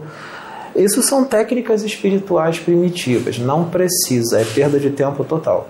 Totalmente perda de tempo. Se for fazer à noite, na madrugada, tá perdendo noite de sono. É melhor estar tá em casa dormindo, tá perdendo noite de sono à toa, porque tudo isso não precisa. São técnicas espirituais primitivas. Isso é coisa de planeta primitivo, coisa de humanidade primitiva que já não é mais a realidade daqui. Né? Então vamos mudar, porque isso já está ultrapassado, já passou da hora de fazer isso, não precisa de nada disso não precisa de vela, não precisa de despacho, não precisa de oferenda, não precisa de nada disso. Mas é claro que se for usar aquele, aqui, todas aquelas oferendas para fazer o mal para alguém, é, lembrando que aquelas oferendas são é um, é um condensador de energia para concentração. Ele se concentra mentalmente, ele precisa daquilo ali só para se concentrar mentalmente. Bota ali uma foto, bota ali uma peça de roupa e se for para fazer o mal, ele emana sobre o fluxo de elétrons daquele, daquele objeto, que é o condensador de energia, um acumulador mental e emocional. E aí, na mesma hora, se materializa no plano astral uma duplicata daquilo. A que está no plano astral é que vale. Tá? Aquela que está ali é só o material, é só um condensador. Tá? O que vale é o que foi plasmado no plano astral com que ele criou ali mentalmente. E aí tem que desfazer o que foi feito no plano astral. Tá? E se for para fazer o bem, com certeza vai, vai, é um condensador de energia. Então vai materializar no plano astral também e vai para o endereço vibratório. Mas se foi para fazer o bem e você sentiu ali só amor, você quer que a pessoa fique bem, aquela coisa toda, essa energia vai para a pessoa também. Mas não precisa daquilo. Você pode pensar isso em casa, faz uma oração, pensa, mentaliza a pessoa, sente amor por ela, pede a Deus, faz ali a oração, já está fazendo a magia, já está indo para a pessoa. Não precisa fazer todos esses apetrechos no cemitério, não precisa de nada disso. Entendeu? É, eu vi vários comentários aqui, várias perguntas. E eu acho que eu estou vendo que isso aqui é um pouco um medo das pessoas. Né? As pessoas estão com medo de morrer e ficar agarradas no corpo, de virar um cavernícola, de virar um furaterra? A maioria pergunta, ah. está perguntando aqui, muitos, né? Sobre a situação de acordar dentro do caixão. Acordar dentro do caixão, é, encarnado? É, tipo assim, foi enterrado catalepsia, vivo? Catalepsia. Catalepsia, foi enterrado vivo? Eu acho que é os dois. Não, é desencarnado. Desencarnado, se acordar dentro do caixão, tá agarrado no corpo. Tá agarrado no acho corpo. Acho que é o medo da maioria, ficar agarrado Aí, no corpo. Aí, meu amigo, é muita oração e esperar. E cuidado, hein? Porque se aparecer ali um espírito que é das trevas, e se esse cemitério não for protegido pelos caveiras que a gente não sabe quais são todos os cemitérios que são protegidos, né? Então chegar um espírito ali, chegar para você e falar assim, e aí rapaz, o que, que tu tá fazendo aí? O que, que tu tá fazendo nesse caixão aí, cara? Não, pelo amor de Deus, me salva, me tira daqui. Beleza, eu te tiro, com certeza. Mas antes de te tirar, eu quero você tem que me dizer uma coisa. O que? O que? Eu faço tudo o que você quiser. Você vai me servir, tá? Você vai ser meu escravo. Você vai ser meu, meu subalterno. Quer? Aí ele vai e aceita. Porque o sofrimento ali é tão grande, ele acaba aceitando. O conselho que eu dou é não aceitar. Só que é difícil, né? Você não aceitar, né? Porque o sofrimento ali dentro é bem grande, né? É, é ficar em oração dentro do caixão. Oração, oração, arrepende, pede perdão e espera o momento certo. Pode demorar, não vou enganar não. Pode demorar 10 anos, pode demorar 15, 20, tá? Dependendo do que você fez durante a encarnação, né? Eu queria acrescentar que assim esse temor, né, do cemitério é pelo temor da morte, como a gente estava conversando. É. Então se estabelece, se cria já o mental de que o cemitério é algo ruim, né? Mas na verdade o cemitério em outras culturas, né, é, nem existem.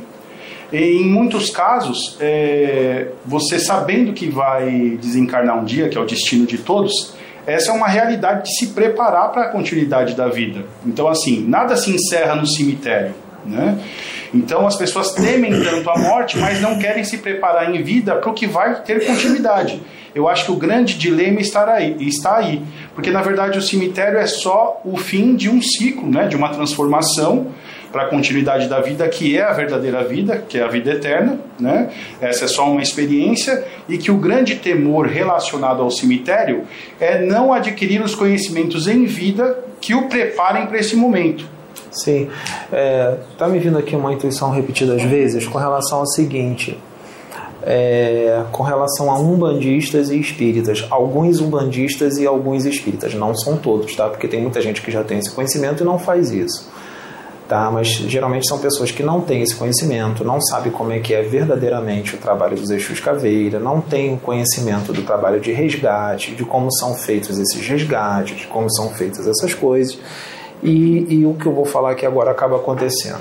Vamos lá. Vamos supor que um Exu Caveira chegue num centro espírita.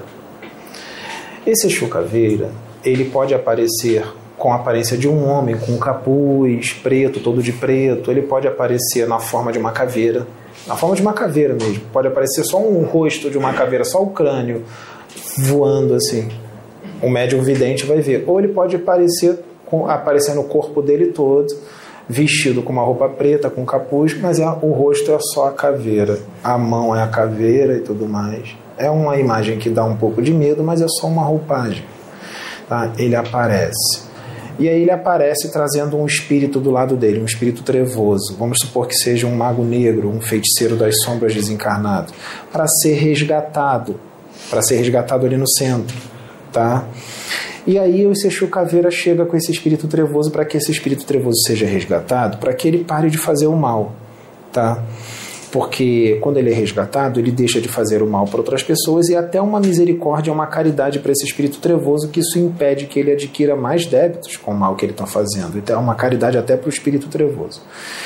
E aí o dirigente espírita despreparado, os médiuns da casa despreparados, chega e fala assim, às vezes um médium vê e fala assim para o dirigente, fulano ou fulana, ó, tem um espírito aqui no formato de uma caveira, que é um eixo caveira, que está aprisionando um irmãozinho. Está aprisionando um irmãozinho e está obsediando o irmãozinho, tá, o irmãozinho é prisioneiro dele, nós temos que ajudar o irmãozinho. O irmãozinho é um mago negro. O irmãozinho é um feiticeiro das sombras ou é um quiumba bem da pesada. Tá? Então, ele está sendo trazido ali para ser resgatado. Né? E, e, o dirigente despreparado, os médicos despreparados, acha que o, aí o Exu Caveira que está fazendo mal, aí o Exu Caveira fica como vilão e o, e o, e o Trevoso sai como coitadinho, como vítima. Aí é liberado. Para continuar cometendo os crimes dele, o livre-arbítrio é só para fazer o bem livre-arbítrio para fazer o mal, não pode. Não pode. Por isso que muita gente fica fazendo mal, fazendo mal, fazendo mal. Chega uma hora que acontece alguma coisa. E aí ele para de fazer o mal. Ou ele desencarna, ou ele tem um acidente e fica incapacitado, ou ele vai preso. Tá? Cada caso é um caso. Né? Porque o mal ele só vai poder ter a liberdade até um certo ponto. Se abusar da liberdade fazendo mal, vai chegar uma hora que ele vai ter um freio tá? De alguma forma ou de outra. Aí ele acha que foi uma fatalidade, foi uma coisa, não foi, foi providência da espiritualidade. Vai aprender na dor. Então, é, isso acontece ainda até hoje, não é, não é pouco, por falta de conhecimento, falta de estudo, tá? É, porque tem médios que não gostam de estudar e médium tem que estudar, tá? O médium sem conhecimento é um saco vazio que não para em pé, tem que ter conhecimento para não fazer essas besteiras por pura ignorância, tá? É, então tem que desenvolver o espírito de pesquisa o tempo inteiro. E também os Exus Caveira têm problemas em alguns centros de Umbanda. Centros de Umbanda qual? Que médios que também não gostam de estudar médiums que gostam de aparecer, médiums que gostam de dar um show para a plateia que também não tem conhecimento, a, plateia crédula. Ah, mas os Exus Caveiras são aceitos na Umbanda. Sim, eles são aceitos. São aceitos. O médium vai incorporar o Exu Caveira e tudo mais, vai ajudar. Mas tem um problema. O médium que não estuda, o que, que ele faz na incorporação? Hoje em dia, gente, a incorporação ela é consciente. Dificilmente vai tirar a consciência do médium. Então, se a incorporação é consciente, o trabalho é em conjunto do espírito junto com o médium encarnado. Então, tudo que vai ser feito, vai ser feito não só pelo espírito. O médium não é uma marionete que o espírito pega e faz. O médium vai fazer junto, incorporado com o espírito. Então, ele tem que ter o conhecimento. Senão, como é que ele vai fazer o serviço? Tá? Então, ali, o espírito é sujeito ao profeta. Então, ali, o, o, o, o médium da Umbanda que quer dar um show, que quer aparecer para as pessoas, né, ele teatraliza a manifestação do Exu Caveira. Ou seja, ele deixa a sua parte anímica falar muito mais alto do que a sua parte mediúnica. A sua parte mediúnica fica pequenininha e a parte anímica dele fica muito grande. Tem que ter um equilíbrio. É claro que a incorporação é anímico-mediúnica, ou seja, tem um animismo do médium também. Exemplo, o Osho está canalizado comigo. Ah, mas o Osho não tem aquele jeito de falar. Gente, quando ele estava encarnado, ele era de um jeito, desencarnado as coisas mudam. E outra, tem o meu jeito de falar que se mistura com o jeito dele. Então, nunca vai ser igual o jeito dele realmente como é. Tem que ter essa, essa esse conhecimento, porque para não entrar numa ignorância, para não entrar num, numa conclusão precipitada e ignorante de não saber como é que funciona a mediunidade. Então, a incorporação ali totalmente consciente, consciente, ela é anímico-mediúnica, não sempre vai ter um pouco do médium, não tem como fugir disso. Por isso que é importante você ter um pouco de conhecimento para que o serviço seja feito da melhor forma possível. Então, o, o médium da Umbanda sem conhecimento e que quer aparecer, quer dar um show, ele teatraliza a manifestação da chucaveira que está incorporado nele. Ele está incorporado mesmo tá? Mas ele deixa a parte anímica dele falar mais alto. Aí o que, que ele faz? Fala um monte de palavrão, começa a se jogar no chão, se curva todo, começa a ficar. Começa a ficar assustando as pessoas, começa a falar, falar besteira, falar um monte de besteira, entendeu? Começa, começa a querer botar medo e tal, fazer umas coisas que o Chucaveira não faz. Entendeu? O Exu Caveira é educado, ele tem classe. de forma negativa. É, né? esses espíritos têm classe, eles, eles, eles, são educados. Eles, um Exu Caveira de verdade, um Exu de lei de verdade, ele é educado, ele tem classe, ele vai chegar aqui, ele vai falar, ele vai, a voz engrossa, a voz muda? Muda, mas não, é, sem exagero também, depende do espírito. Né? Depende da personalidade do espírito. É claro que tem espíritos que são mais espalhafatosos, mas o médium pode dar uma segurada nisso. O médium pode dar uma segurada. Tá? É, isso vai dar maturidade mediúnica do médico. Isso tem que ter maturidade mediúnica, tem que ter maturidade, senão vai passar vergonha, vai fazer besteira. Tá? Vai fazer besteira. Então, é, e aí o espírito, quando o médico começa a teatralizar muito a manifestação do espírito, o que, que o espírito faz? O espírito desacopla dele, nem está mais ali, e ele continua como se tivesse incorporado com a voz grossa, está no animismo total, dando aquele show, e o Exu Caveira já encostou na parede ali, está de braço cruzado, só olhando assim, ó. Que bobão! Passa vergonha no plano espiritual. Entendeu? Eles dão as costas para a pessoa. Vai embora, vai até embora. Vai, embora, ah, vai até embora, vai embora, entendeu? Então, é, tem que tomar cuidado com isso, porque o serviço espiritual é uma coisa muito séria, é uma coisa, não é brincadeira, não é um show. Não é um show, é, é coisa séria. Você está ajudando espíritos ali que estão num sofrimento muito grande. Vocês têm ideia do que é ficar agarrado num corpo físico, num caixão escuro debaixo da terra, sete palmos debaixo da terra, dentro de um caixão escuro, cheio de verme passando por cima de você, de rato, é, criações mentais inferiores, e você sentir aquele cheiro que não é, não é bom, né? um cheiro bem ruim, e você parado ali preso no corpo. Eu já vi, gente. Eu fui levado já em desdobramento no cemitério que um preto velho me levou no cemitério, chegou lá, sabe que, como é que estava o espírito? Desencarnado, agarrado no corpo, deitado no caixão assim, paralisado, ele não conseguia se mexer. Ele estava com já a aparência perispiritual dele já estava toda em decomposição, toda em decomposição e vivo. E ele agarrado no corpo assim, eu vi claramente assim, eu fiquei olhando assim no túmulo assim, e ele, pelo amor de Deus, me ajuda, por favor, por favor, não aguento mais, eu não aguento mais. Assim, pedindo ajuda. E aí ele foi resgatado aqui na plataforma. Ele foi retirado do corpo. Sabe quanto tempo ele ficou agarrado no corpo? 40 anos. 40 anos assim, agarrado no corpo. Então, gente, o negócio é sério. Não é para ficar teatralizando a manifestação do caveira. O trabalho é sério. Entendeu? Tira esse negócio de querer dar um show para as pessoas, de querer teatralizar um negócio e perder tempo com rituais desnecessários, porque o trabalho é muito mais sério do que se imagina. Entendeu? O que a gente está fazendo aqui é salvando, a gente está salvando um monte de gente de ficar nessa condição. A gente está salvando um monte de vidas.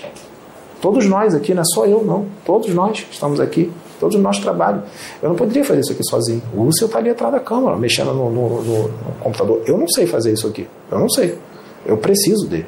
Preciso dela, preciso da Jazz, preciso da Michelle. Não dá para fazer sozinho, não, gente. Tem que ter ajuda de um monte de gente. Preciso do Sérgio, preciso de todo mundo. Então, o trabalho de todos aqui é importante. Eu sei que eu estou explicando, mas eu não sou o mais importante só porque eu estou explicando. Se não fossem os outros, eu não poderia estar aqui explicando essas coisas. Vocês não teriam essa informação. Entendeu? Então, o trabalho dos, é, é, é importantíssimo de todos. Tá? E eu também estou aprendendo. Né? Eu também aprendo. Né? Porque às vezes fazem uma pergunta aqui que eu não tenho conhecimento, mas às vezes vem uma intuição de algum amiguinho invisível e fala: Não, é isso aqui. Às vezes não vem. Aí outro pode falar, como a, como a Francis falou. E assim a gente vai trazendo informação e todo mundo vai se ajudando. Tá? Fala aí, tem mais? Oi? É... Uberlândia. Qual o nome da pessoa? Não tem nome. Ah, tá sem nome? Tá, beleza, vai lá. É, quer saber sobre as pessoas que trabalham no cemitério, se elas correm algum risco ou depende da vibração da pessoa? Depende de muita coisa. A pessoa que trabalha no cemitério é, tem que ver se ela tem mediunidade aflorada. Pode, ela pode não ter mediunidade nenhuma, ser uma pedra para o que está acontecendo ali, não vê nada, né? E pode ser vampirizada, se ela tem tá, tá, tá lá, tá acordada, ou pode dar um tirar um cochilo lá no cemitério, lá no alojamento pode ser vampirizada, dependendo do que ela vibra, né? do que ela emana, né? Entendeu? Dependendo do que ela vibra. O ideal quem trabalha nesse cemitério é sempre estar em oração, é, tentar ficar numa vibração considerável para que algumas coisas não aconteçam, porque tem que ter uma coisa na cabeça. Você está trabalhando num ambiente pesado, tá? Um dos ambientes mais pesados que existem aqui na crosta é o cemitério, tá? O cemitério é um dos ambientes mais pesados. As vibrações são muito densas. Por quê? Por que, que são dentro? Por causa dos espíritos que estão lá em desequilíbrio mental e emocional profundo. Pode falar. É, pessoa quer saber qual é o papel da prece é, no momento do velório. Da prece? Se o, a prece é a oração. Se, se o espírito está agarrado no corpo, a prece vai ajudar bastante, vai dar bastante alívio para ele, vai, vai, pode até vir um resgate dependendo do espírito que está ali, você faz uma prece pedindo resgate, pedindo ajuda, pedindo misericórdia, pedindo perdão pelo espírito e tal. Dependendo da condição a qual ele esteja, como eu disse, cada caso é um caso, porque tem gente que mesmo você orando, ela vai ficar agarrada no corpo, dependendo do que ela fez, tá? Então a prece pode ajudar bastante. Então, mesmo que ele continue agarrado no corpo, a prece sempre ajuda, sempre vai dar um alíviozinho na pessoa. Tá. Pedro, é, sobre isso eu estava intuído desde o começo e deixar para o final. É uma situação que ocorre muito, né? então é mais um alerta é, do que outra coisa. É muito comum os comentários é, de velório, né, de enterro, e muitas vezes aquele espírito já está mesmo nem está mais ali. É, e Nem mesmo tá assim às vezes está consciente no ah, corpo sim, ou assistindo porque foi permitido que ele assistisse o, o próprio, próprio velório, com certeza. E os comentários entre os entes. Então assim, deboche, sim. ah, esse cara não prestava. Já foi tarde. Isso. Ah, então isso ah, gera é, ah. vinganças e sentimentos de ódio. Pode gerar, dependendo do nível evolutivo daquele espírito. Se for um espírito do bem, ele vai ouvir tudo isso, ele não vai levar pro coração. Ele vai ficar tranquilo. Agora, se for um cara que não é muito evoluído, meio complicado, meio vingativo, vai, pode, pode virar um obsessor teu. Então, então cuidado com o que você vai ficar falando dele, é, tem outra. de respeitar ah, o tem outra. Ah, então eu não vou falar não, eu vou pensar. Hum, hum, Vou pensar. Dependendo do espírito, ele vai captar todos os seus pensamentos, ele vai ouvir os seus pensamentos. Eu já fiquei em estado alterado de consciência e eu ouvi o pensamento da pessoa, não captei como telepatia, não. Eu ouvi a pessoa falando, o tom de voz dela como se ela estivesse falando. E ela estava pensando. Tá? E o espírito desencarnado vai ouvir dessa forma, como se a pessoa estivesse falando. Tá? Então, tem que ser sincero no que sente. Perdoa, perdoa, não julga, não julga, perdoa, tá? Vai. Voltando ao assunto cavernícola, se for a terra. Ah, o pessoal está com medo né, de se transformar no cavernícola. Não, eu acredito Fala também, aí. né? Mas eu acredito que são. Ah, tô brincando, tô brincando. Paula de Brasília, Ah. distrito. Ela diz: agora que estamos vivendo a transição planetária Ah. e o exílio a todo vapor, os espíritos que estão desencarnando ainda estão virando cavernícolas e fora-terra? Ih, rapaz, a ignorância aqui no, no- no- tanto no Brasil como em vários outros países que nem cogitam muito a espiritualidade, tem países, gente, que a, a vida é totalmente materialista. Tá? Ou então a visão de espiritualidade é totalmente infantil. Tá? Ainda é aquela visão de céu, de inferno, de diabo, demônio, anjo.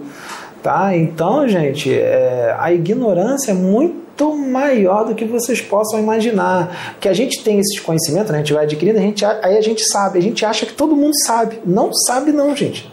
A maioria não sabe de nada disso.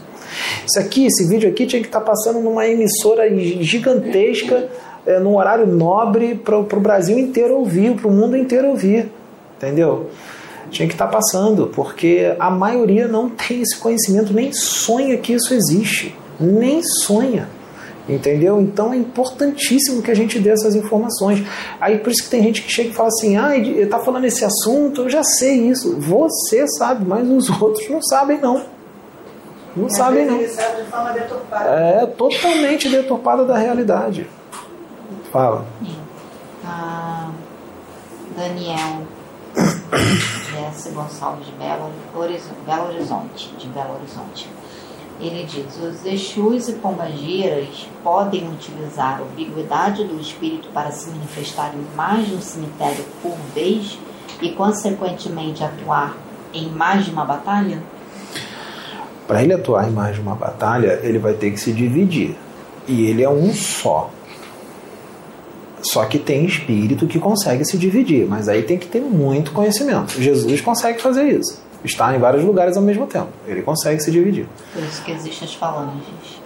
Falanges são vários espíritos, então bom, cada um faz o seu serviço, tá? É, e a ubiquidade é mais fácil, porque a ubiquidade ele vai emanar o seu pensamento para vários lugares diferentes. Aí é bem mais fácil do que se dividir, né? É, assim como tem espíritos que se teletransportam, gente. Ele se desmaterializa e se materializa em outro lugar. São poucos os espíritos que fazem isso, tá? Não é para qualquer um, não. Então a ubiquidade é mais fácil. Ele irradia os seus pensamentos para duas mentes ao mesmo tempo, ou para três, ou para quatro, e ele pode trazer a me- mesma mensagem naquelas mentes, ou mensagens diferentes, numa mente, outra na outra. Depende do nível evolutivo e do nível de conhecimento que aquele espírito tem. Depende muito. Tá. O Washington 6411 ele pergunta: é, o Pura Terra eles podem se transformar em eguns e quiumbas? é, eguns, todos os desencarnados são eguns, tá? tanto os da luz como os das trevas. Egum é, é- é a- é a- o nome que se dá a um espírito desencarnado. Tá? E um fura-terra não é um quiumba, um cavernícola também não é um quiumba. O quiumba ele é um marginal, ou seja, ele é um bandido, bandido, ele é um criminoso, tá? É bem fácil de identificar um quiumba é, aqui no Rio de Janeiro, em São Paulo, traficantes de drogas, cheios de vícios e que traficam drogas, ladrões, furtadores, estelionatários. é, nem sempre também são criminosos, né? nem sempre são. Os quiumba pode estar dentro da sua casa, pode ser seu irmão, pode ser sua irmã. Né? Ele não comete crimes, é, contra as leis do homem aqui, mas ele leva uma vida é, muito voltada para o vício, muito agarrada à matéria, muito agarrada aos vícios, é, pessoas que são quizumbeiras, barraqueiras, aquelas pessoas que adoram uma briga, é, fofoqueiros, pessoas que instigam, colocam uns contra os outros, maledicentes, pessoas debochadas que ficam debochando dos outros, pregam armadilhas é, de mau gosto, a pessoa se, se quebra, cai e fica rindo, ah, pode ser um quiumba. Tá? É, vampiros tá? encarnados, porque existem os vampiros encarnados que roubam as energias de outros encarnados, que obsediam outros encarnados, encarnados que obsediam desencarnados. Como é que ele obsedia um desencarnado? Quando ele desdobra, ele vai lá e obsedia o desencarnado.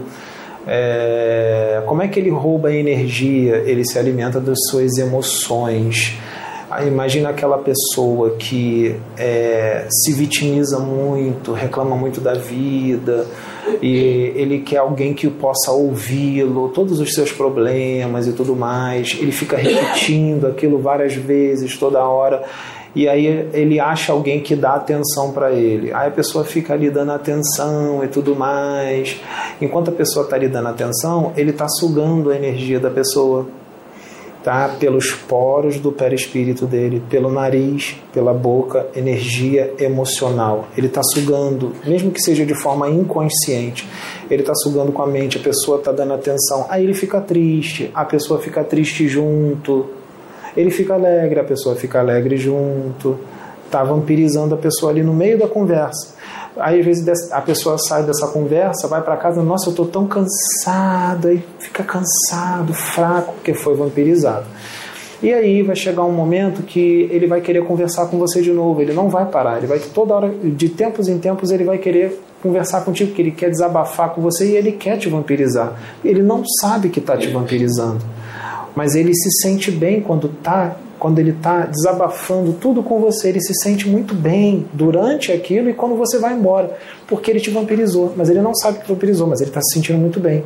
E ele vai querer aquilo de novo. E aí vamos supor que você não pode, você não pode ir, você está ocupado, você, ah, hoje eu não vou poder, eu vou ficar um tempo sem aí, eu vou ficar uns 10 dias sem aí, não vai dar. E aí ele começa a reclamar contigo no telefone, no WhatsApp. Você fala, poxa, se você me deu atenção daquela vez, para agora você não me dá atenção, então era melhor você nem ter me dado atenção daquela vez. Faz um drama danado.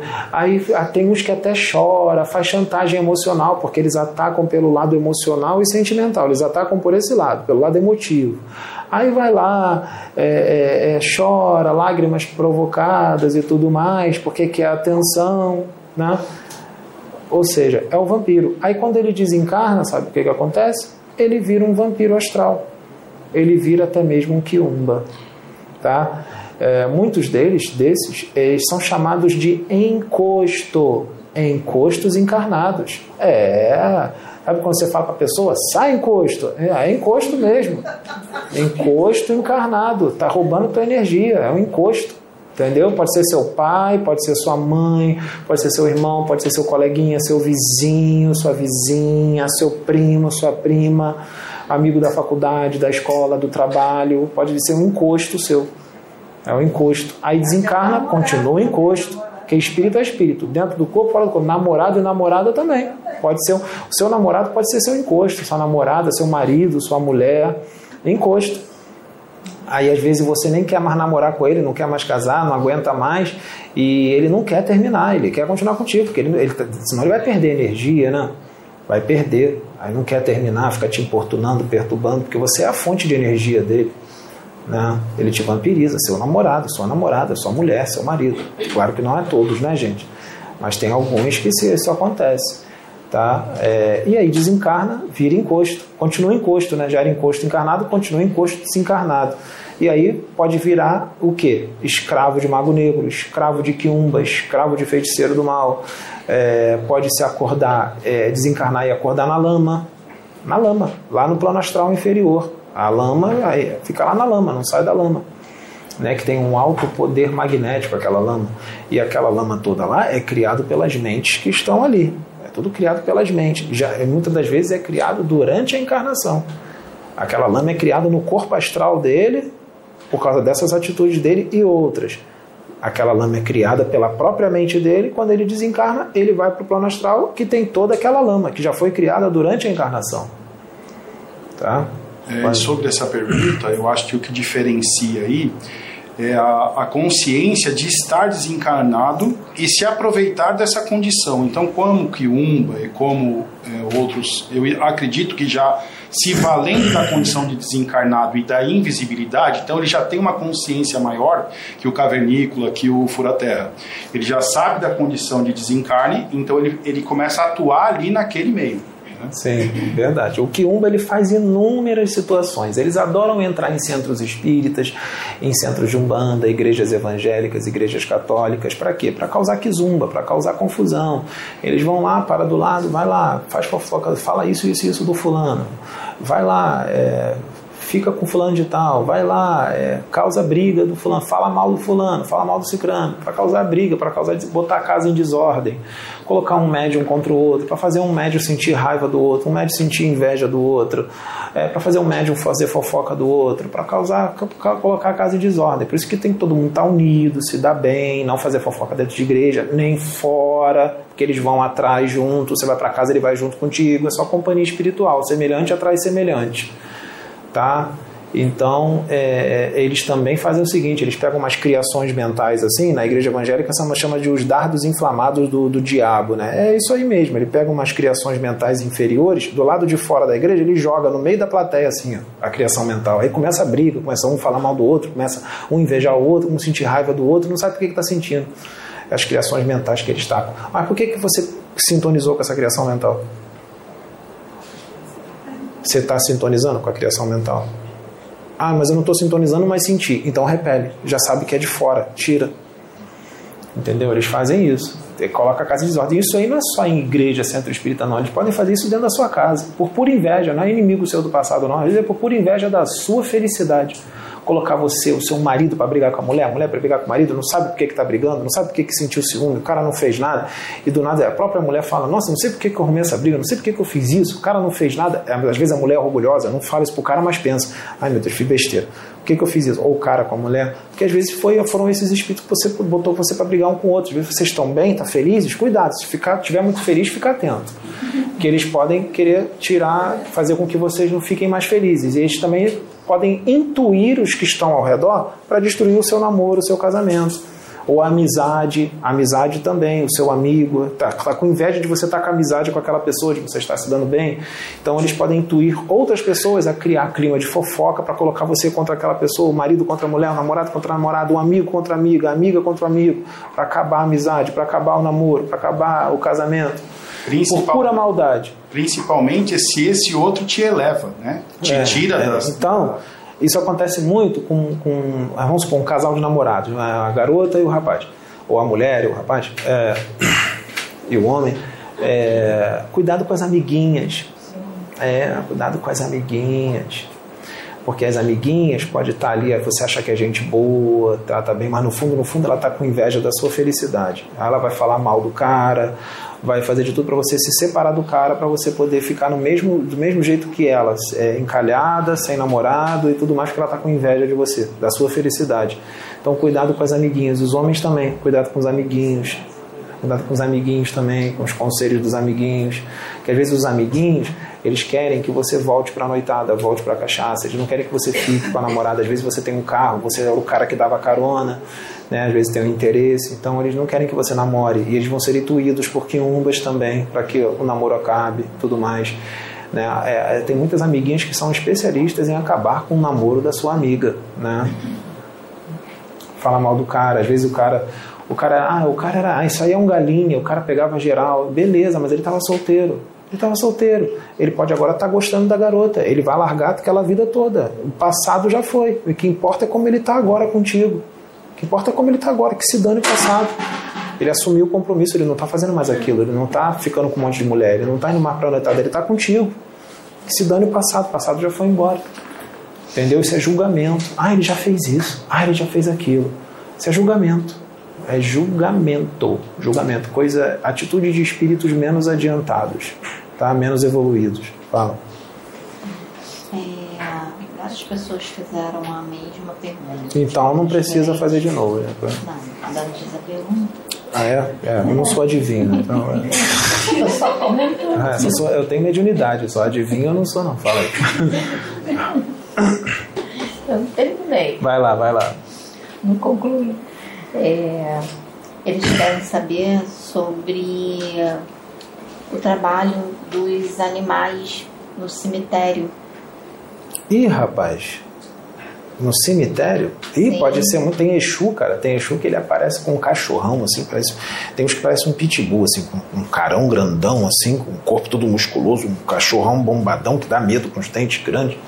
Serve, serve, em muitas situações, serve para afrontar espíritos trevosos. Ficam com medo daqueles cachorrões, né? Para afrontar, para proteger, para o espírito trevoso não, não se chegar. Entendeu? Pode, pode ser para isso, pode ser para resgate. Tá? Enquanto está tendo resgate ali, solta os cachorrões em volta e eles ficam tudo com medo de ir lá. Os cachorrões estão tudo fazendo, fazendo a segurança. Então o cachorro pode servir para várias coisas. Ale- Alerta também, né? Quando Sim, pode alertar, é, determinado avisar. espírito É, O cachorro não late, tá late. para ser resgatado Isso. e ele avisa, né? Avisa, pode, pode É, avisar. hoje eu li o, o livro do Rubens Saraceni, é, o que a Cláudia sugeriu on- ontem, né, o Guardião das Leis Universais, e tem a falange dos Panteras né, e do, dos Cães. É, na verdade, assim, eles atuavam na defesa desse espírito que já tinha um grau elevado, ele desencarnou e ainda estava se recobrando da consciência né, do, é, do patamar espiritual dele, é, reaprendendo muitas coisas e tudo mais. E as panteras é, estavam do lado de fora do, do cemitério aguardando ele, é, um ser do sétimo inferno, um monstro.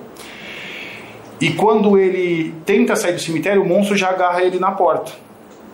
E aí a pantera vem e crava o dente, porque ela tá- tinha sido designada para protegê-lo. Ela vem e crava o dente no, no monstro né, e arrasta ele para dentro. E aí o, o guardião da- do cemitério explica para ele que essas panteras, como os cães, se alimentam daquela energia é, do inferno.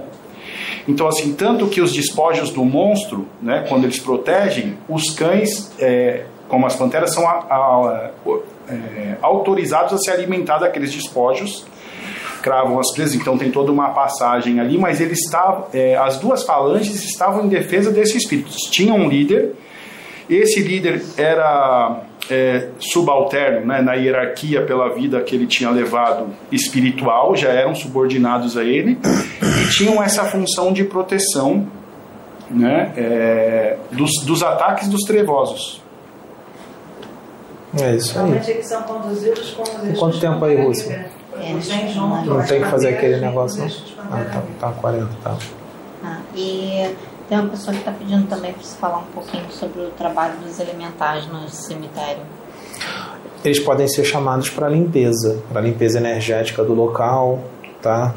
É, eles podem ser chamados, tem os elementais que eles, é, por exemplo, as fadas, elas ajudam na criação de regi regiões paradisíacas no plano espiritual superior e também nas reurbanizações extrafísicas.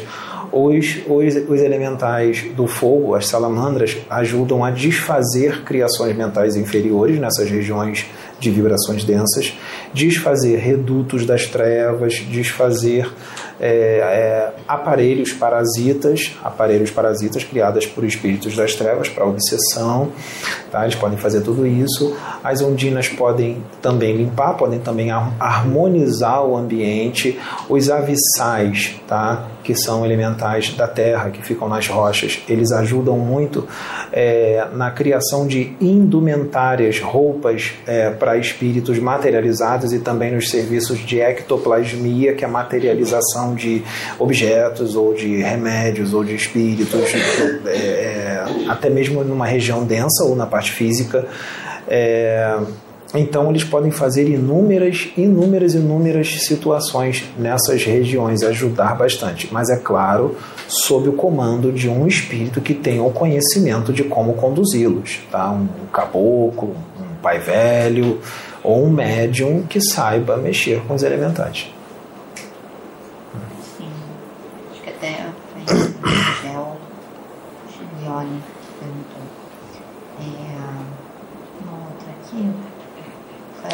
A Luciana Bahia. Luciana, Luciana Bahia pergunta o seguinte. Ah.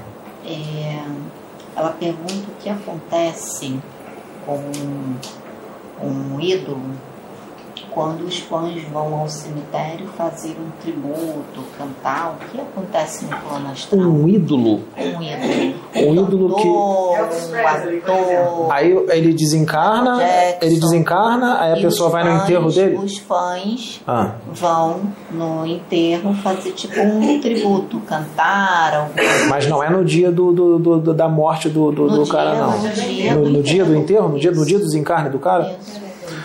No, no O cemitério. que que O acontece? que, que acontece? Isso é, e- se for positivo, isso é muito bom pro, pro, pro, pro espírito, ajuda bastante. Agora, se ficar assim, não aceitando a morte dele, não aceitando o desencarne, ficar chorando, ai, não era para ter ido, ai, não sei o que. Aí, se for muita gente desse jeito, eles vão, eles vão manter esse cara adormecido, porque ele, senão ele não vai aguentar, a perturbação dele vai ser grande. Então ele vai ficar adormecido, até as pessoas aceitarem a morte dele, os familiares também, eles fazem muito isso com familiares. Tem muitos artistas, cantores são muito amados, as pessoas não aceitaram a morte, então eles mantêm a pessoa adormecida lá no plano espiritual. Quando a poeira baixar, que as pessoas aceitarem mais o desencarne daquela pessoa, aí ele é acordado, entendeu? Para não trazer problema. Assim também é feito com as pessoas que são odiadas. Quem é muito odiado também é mantido adormecido também, para que não prejudique a pessoa. A Yara, Yara Semira, ela fez uma pergunta sobre os espíritos que ficam vagando e ela quer saber por que, que eles não ficaram presos no, no cemitério, já que eles são apegados ao corpo. É como eu disse, eu já falei isso aqui no- é, no- nesse mesmo vídeo. Gente, cada caso é um caso, não é todo materialista que vai ficar agarrado no corpo, não. Tem materialista que não fica agarrado no corpo. Depende do caso, depende da força mental, depende do nível de materialismo dele, depende de, da força mental, da disciplina mental dele, dos conhecimentos que ele tem. Tá? Por exemplo, um mago negro encarnado, ele geralmente, muitos deles são tudo materialista. Eles desencarnam, eles não ficam agarrados no corpo, porque eles têm um conhecimento danado. Eles têm força mental, disciplina mental, um conhecimento na magia absurdo. Você acha que o mago negro vai desencarnar, vai ficar agarrado no corpo? Muito difícil. É, e- Muito difícil. Claro que pode acontecer, dependendo do mago negro, mas é difícil. Não, e sobre isso, lembrando que a gente está tratando só de uma encarnação.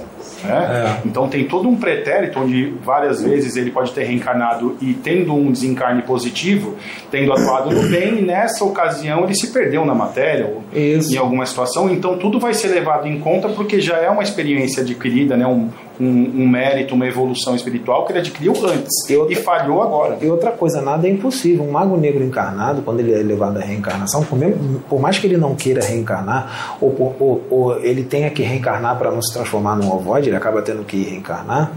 é, quando ele for levado à reencarnação, é um espírito muito complicado, muito rebelde, mas quando ele for levado à reencarnação, ele obrigatoriamente será empurrado para a evolução. É inevitável. Ele vai ser, é, encarnou aqui, vai ser empurrado para a evolução, mesmo sem perceber que está sendo empurrado para a evolução. Então, se esse mago negro encarnado resolver se redimir, porque isso já aconteceu com vários, tá? Tem vários magos negros que encarnaram e até mesmo encarnaram não querendo, forçados e tudo mais, mas eles quando encarnaram, o contexto de vida que eles tiveram, a providência divina providenciou para que acontecesse algumas coisas, que eles se redimiram mesmo, se redimiram e se voltaram para a luz. E quando desencarnaram, eles foram para uma região legal e se tornaram magos brancos. Muitos deles voltaram para os seus planetas de origem, que eles foram degradados tá? Já voltaram, eles vieram para cá exilados, melhoraram por várias encarnações e voltaram para os seus planetas de origem ou para outros planetas melhores, tá? Ou continuam aqui para ajudar no progresso da humanidade, cada depende de- do destino espiritual de cada um, tá? Vai. A energia de uma delegacia é igual à do cemitério? Energia de delegacia depende da delegacia. Tem delegacia que é mais tranquilo, mas, cara, sempre vai ser denso, porque é muito trânsito de pessoas, né? É, tem delegacia que a energia é bem pesada e não é só das pessoas, pode ser do, de algum, alguém que trabalha lá que não está numa vibração boa, que está numa conduta meio complicada. É, tem delegacia que tem muita, é, muita confusão, né? Chega gente presa, né? chega gente gritando, chega gente com brigas, desavenças. Então a energia geralmente não. Obrigado. Pode trazer, pode vir até aqui. Obrigado, tá? É, quer, Sérgio? Pode tomar, eu, eu espero. Pode pegar, pode pegar. Pega. Obrigado. É, geralmente é denso, gente. É, não é, é difícil a energia ser muito boa, tá? É claro que pode ter um policial lá dentro que ele pode ser muito religioso, ele pode ficar em muita oração, isso ajuda bastante. Tá? Isso ajuda muito. Tem muitos policiais que são, que são muito religiosos, que são é, é, ótimas pessoas, vi, tem, uma, tem uma frequência muito boa. Tem muito policial evangélico, muito policial espírita, tem muito policial umbandista que fazem o bem, fazem a caridade, e isso ajuda muito, porque a vibração deles geralmente é muito boa. Eles ficam em oração lá, então melhora muita coisa, acontece muita coisa. Inclusive processos desobsessivos, né? porque muitos dos presos, né, dos bandidos que vão até lá, esses, essas pessoas sofrem processos obsessivos bem complicados, esses, esses os marginais, né, no caso. Vai lá. Sabrina? Então, aproveitando, Pedro, é, é que a gente está especificamente tratando dos cemitérios, mas assim, sendo mesmo que você, se você for mais abrangente, seria considerar os presídios, os hospitais, né? então você começa a ter diferentes. Todos esses lugares têm energias densas, as vibrações são densas nesses lugares. É, é, hospício é, são lugares complicados presídios, é, tudo isso são lugares de vibrações densas, não tem como não ser. É, uma pessoa aqui perguntando para te perguntar é, é importante o dia de finados? É feito algum trabalho de resgate? dia de finados, dia de finados não serve para nada essa coisa. Se, se é feito algum trabalho de resgate nesse É, como as pessoas vão lá fazer oração para os desencarnados e sente amor e tudo mais, claro que é feito o trabalho. Essas pessoas acabam doando ectoplasma é, para os que estão ali agarrados no corpo, sem perceber que estão doando, acabam sendo instrumentos. É, se for pensando nessa situação, é, acaba ajudando, né? mas não serve para nada isso. Isso aí é uma superstição, é uma coisa que criaram que não serve para nada. Bom, praticamente. Ah, não, tem. Já foi tudo? Peraí, não. Tem uma aqui, que a gente colocou agora. É, Paula Batera 2022 diz: Eu sou coveiro. Pisar em cima de cova ou subir em cima do túmulo tem algum problema? Se você for um médium aflorado, tem. Uma vez eu tinha 14 anos de idade, eu fui para um lugar, viajei para um lugar que tinha um cemitério pequeno, era um cemitério pequenininho, tá? Então não tinha coveiro, não tinha nada. Aí eu fui lá com meu primo, fui lá com meu primo, vamos entrar nesse cemitério aí, vamos lá conhecer. Eu tinha 14 anos, eu tinha 14, ele tinha 12. Aí a gente foi lá. Aí tinha algumas, algumas covas que estavam abertas, não tinha corpo, não tinha nada. Só que pessoas já foram enterradas ali, que eles tiraram, né? E outros devem ter sido enterrados de novo, tirados, tinha umas que estavam fechadas, aí eu ficava olhando as lápides, né, tinha a fotinho da pessoa, o nome, aí eu via quando, quando nasceu, quando desencarnou, e aí eu fiz o seguinte também, as covas que estavam abertas ali, né, eu pulei lá dentro. Beleza, né? Pulei lá dentro. Fiquei dentro da cova, por assim, brincando. Né? Pulei lá dentro. Na hora ali, eu não senti nada. Quando eu fui para casa, quando eu fui dormir, hum, o cemitério veio todo comigo. Todo. Todo. Na hora de dormir, aí que eu relaxava, né, começava a entrar em estado alterado de consciência, o espírito está começando a se desprender do corpo. Nossa Senhora! Mas era uma multidão de espírito dentro do quarto. Eles não deixaram eu dormir a noite inteira eu sentindo a presença de todos ali, vieram todos comigo.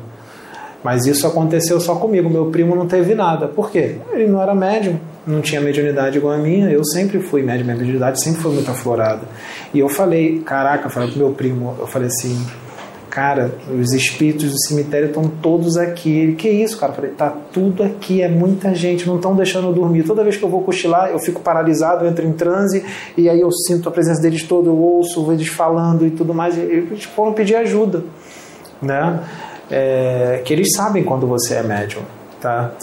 É, então é complicado, né? É, por isso é bom estar em oração. Agora, se ele não tiver uma mediunidade muito aflorada, então vai ficar tranquilo, ele não vai sentir nada.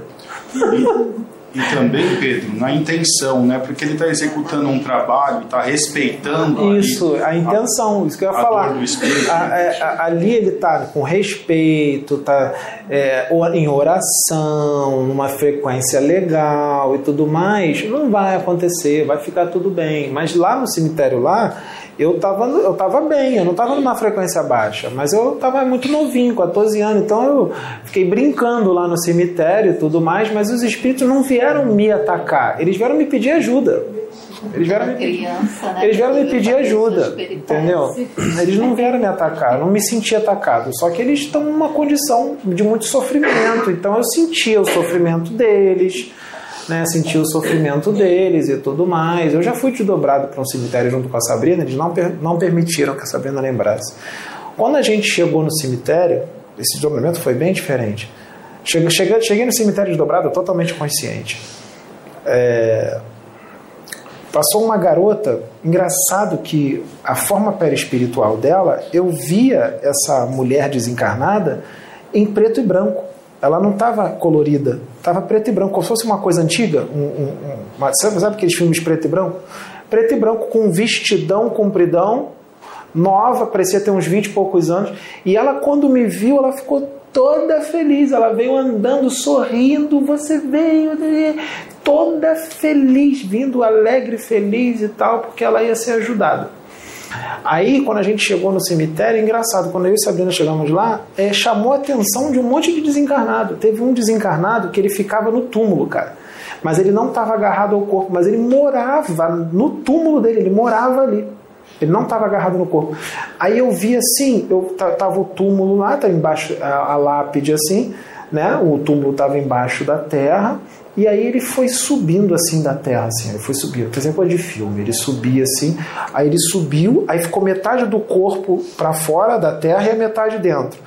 E a, a, a, a pele do perispírito dele era amarelada, sabe? Era meio estranho, ele estava bem amarelado, assim, parecia que estava um, um, pouco em decomposição. E aí ele é, chamou a atenção dele a nossa chegada. Aí ele ficou a metade para fora. Aí ele olhou assim, para nós dois, ficou curioso, aí depois ele foi e se enterrou de novo. E os outros também chamou atenção, tá?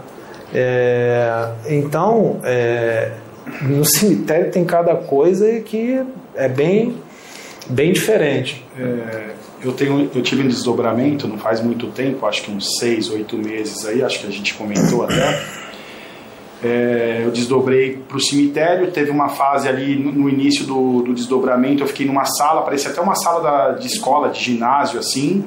É, passaram algumas instruções e eu passei para dentro, abriu um portão de ferro e eu passei para dentro do cemitério. E eu comecei, assim, eu tava, eu não estava nem evangelizando, né? Eu estava ouvindo o, os desencarnados. Então, assim, uma, uma que me chamou muito a atenção ela tinha um vestido é, de época também, bem parecida com a bruxa do 71 do Chaves lá. É, só que assim, eles foram passando, vamos dizer, passaram uns 12, 15, e eu ficava um tempo conversando com eles e a minha caridade estava sendo aquela. Então foi uma oportunidade que eu tive, algum ensinamento ali, não sei. É, o que eu percebia e que eu percebo nos, nos, desdobramentos é que a moral é mais elevada. Como eu já comentei, eu acho que agrega as outras é, existências e tudo mais. Aí um primo meu, provavelmente desdobrado também, mas que ele, ele até respeita, mas ele não estuda muito e nada assim, às vezes me pergunta algumas coisas, gosta, mas não, não estuda. Ele apareceu né, no desdobramento e falou, pô, cara, demais isso, você podia cobrar. E eu falei, pô, é, não é uma má ideia, né? Então, assim, na hora que eu penso isso, eu volto pro corpo na hora. Então, assim, eu não estava ali para isso. Então, assim, foi me dada uma oportunidade, eu vivenciei um momento ali, só que quando eu deturpei a oportunidade né, para algo sim, material, sim, eu, fui, eu voltei para o corpo na hora. Então, assim, é bem. É, recobro os detalhes, assim, é, bem recente. Foi uma. E como assim eles ficavam emocionados e até gratos a mim por estar só escutando eles. Por que, que eu estou falando isso? Porque quando falou do dia de finados, que se estabeleceu essa data, na verdade, qualquer lembrança com amor, com saudade, não aquela é, que prejudica aquele, aquele não entendimento do, da vontade de Deus, né? Que acaba atrapalhando o espírito. Então, aquele sentimento de não aceitação que o ente querido fez a passagem antes, aquilo é, atrapalha muitas vezes porque ele se emociona com isso e não consegue seguir o seu caminho. Né? Então, ele fica preso a essas suas emoções, é, principalmente de mães, pais, né? esses entes mais próximos, vezes ligados ao espírito que desencarnou, que não aceitam a vontade de Deus. E isso atrapalha muito aquele espírito que. que... Pessoal, a gente ouve falar muito que viúva é quem morre, né? E na verdade, se vocês pararem para pensar, é muito isso, porque a grande dificuldade está para quem faleceu. Porque ele está acordando num ambiente que ele não conhece, que ele não sabe se alimentar, não sabe se vestir, vai ter que reaprender tudo. Nós ficamos aqui com saudade e com amor, mas para eles é a saudade e o amor, todos que ficaram para trás, tudo que amava fazer e ainda se readaptar a tudo que precisa. Então é muito mais difícil para o espírito que vai. Né? Então, assim, então, qualquer lembrança com amor não precisa ser finados e não precisa ser no cemitério. Pode ser em qualquer lugar, pode ser na, nas suas camas todas as noites, mas aquela lembrança com carinho, com amor, com saudade, mas que entende a, volta, a vontade do Pai.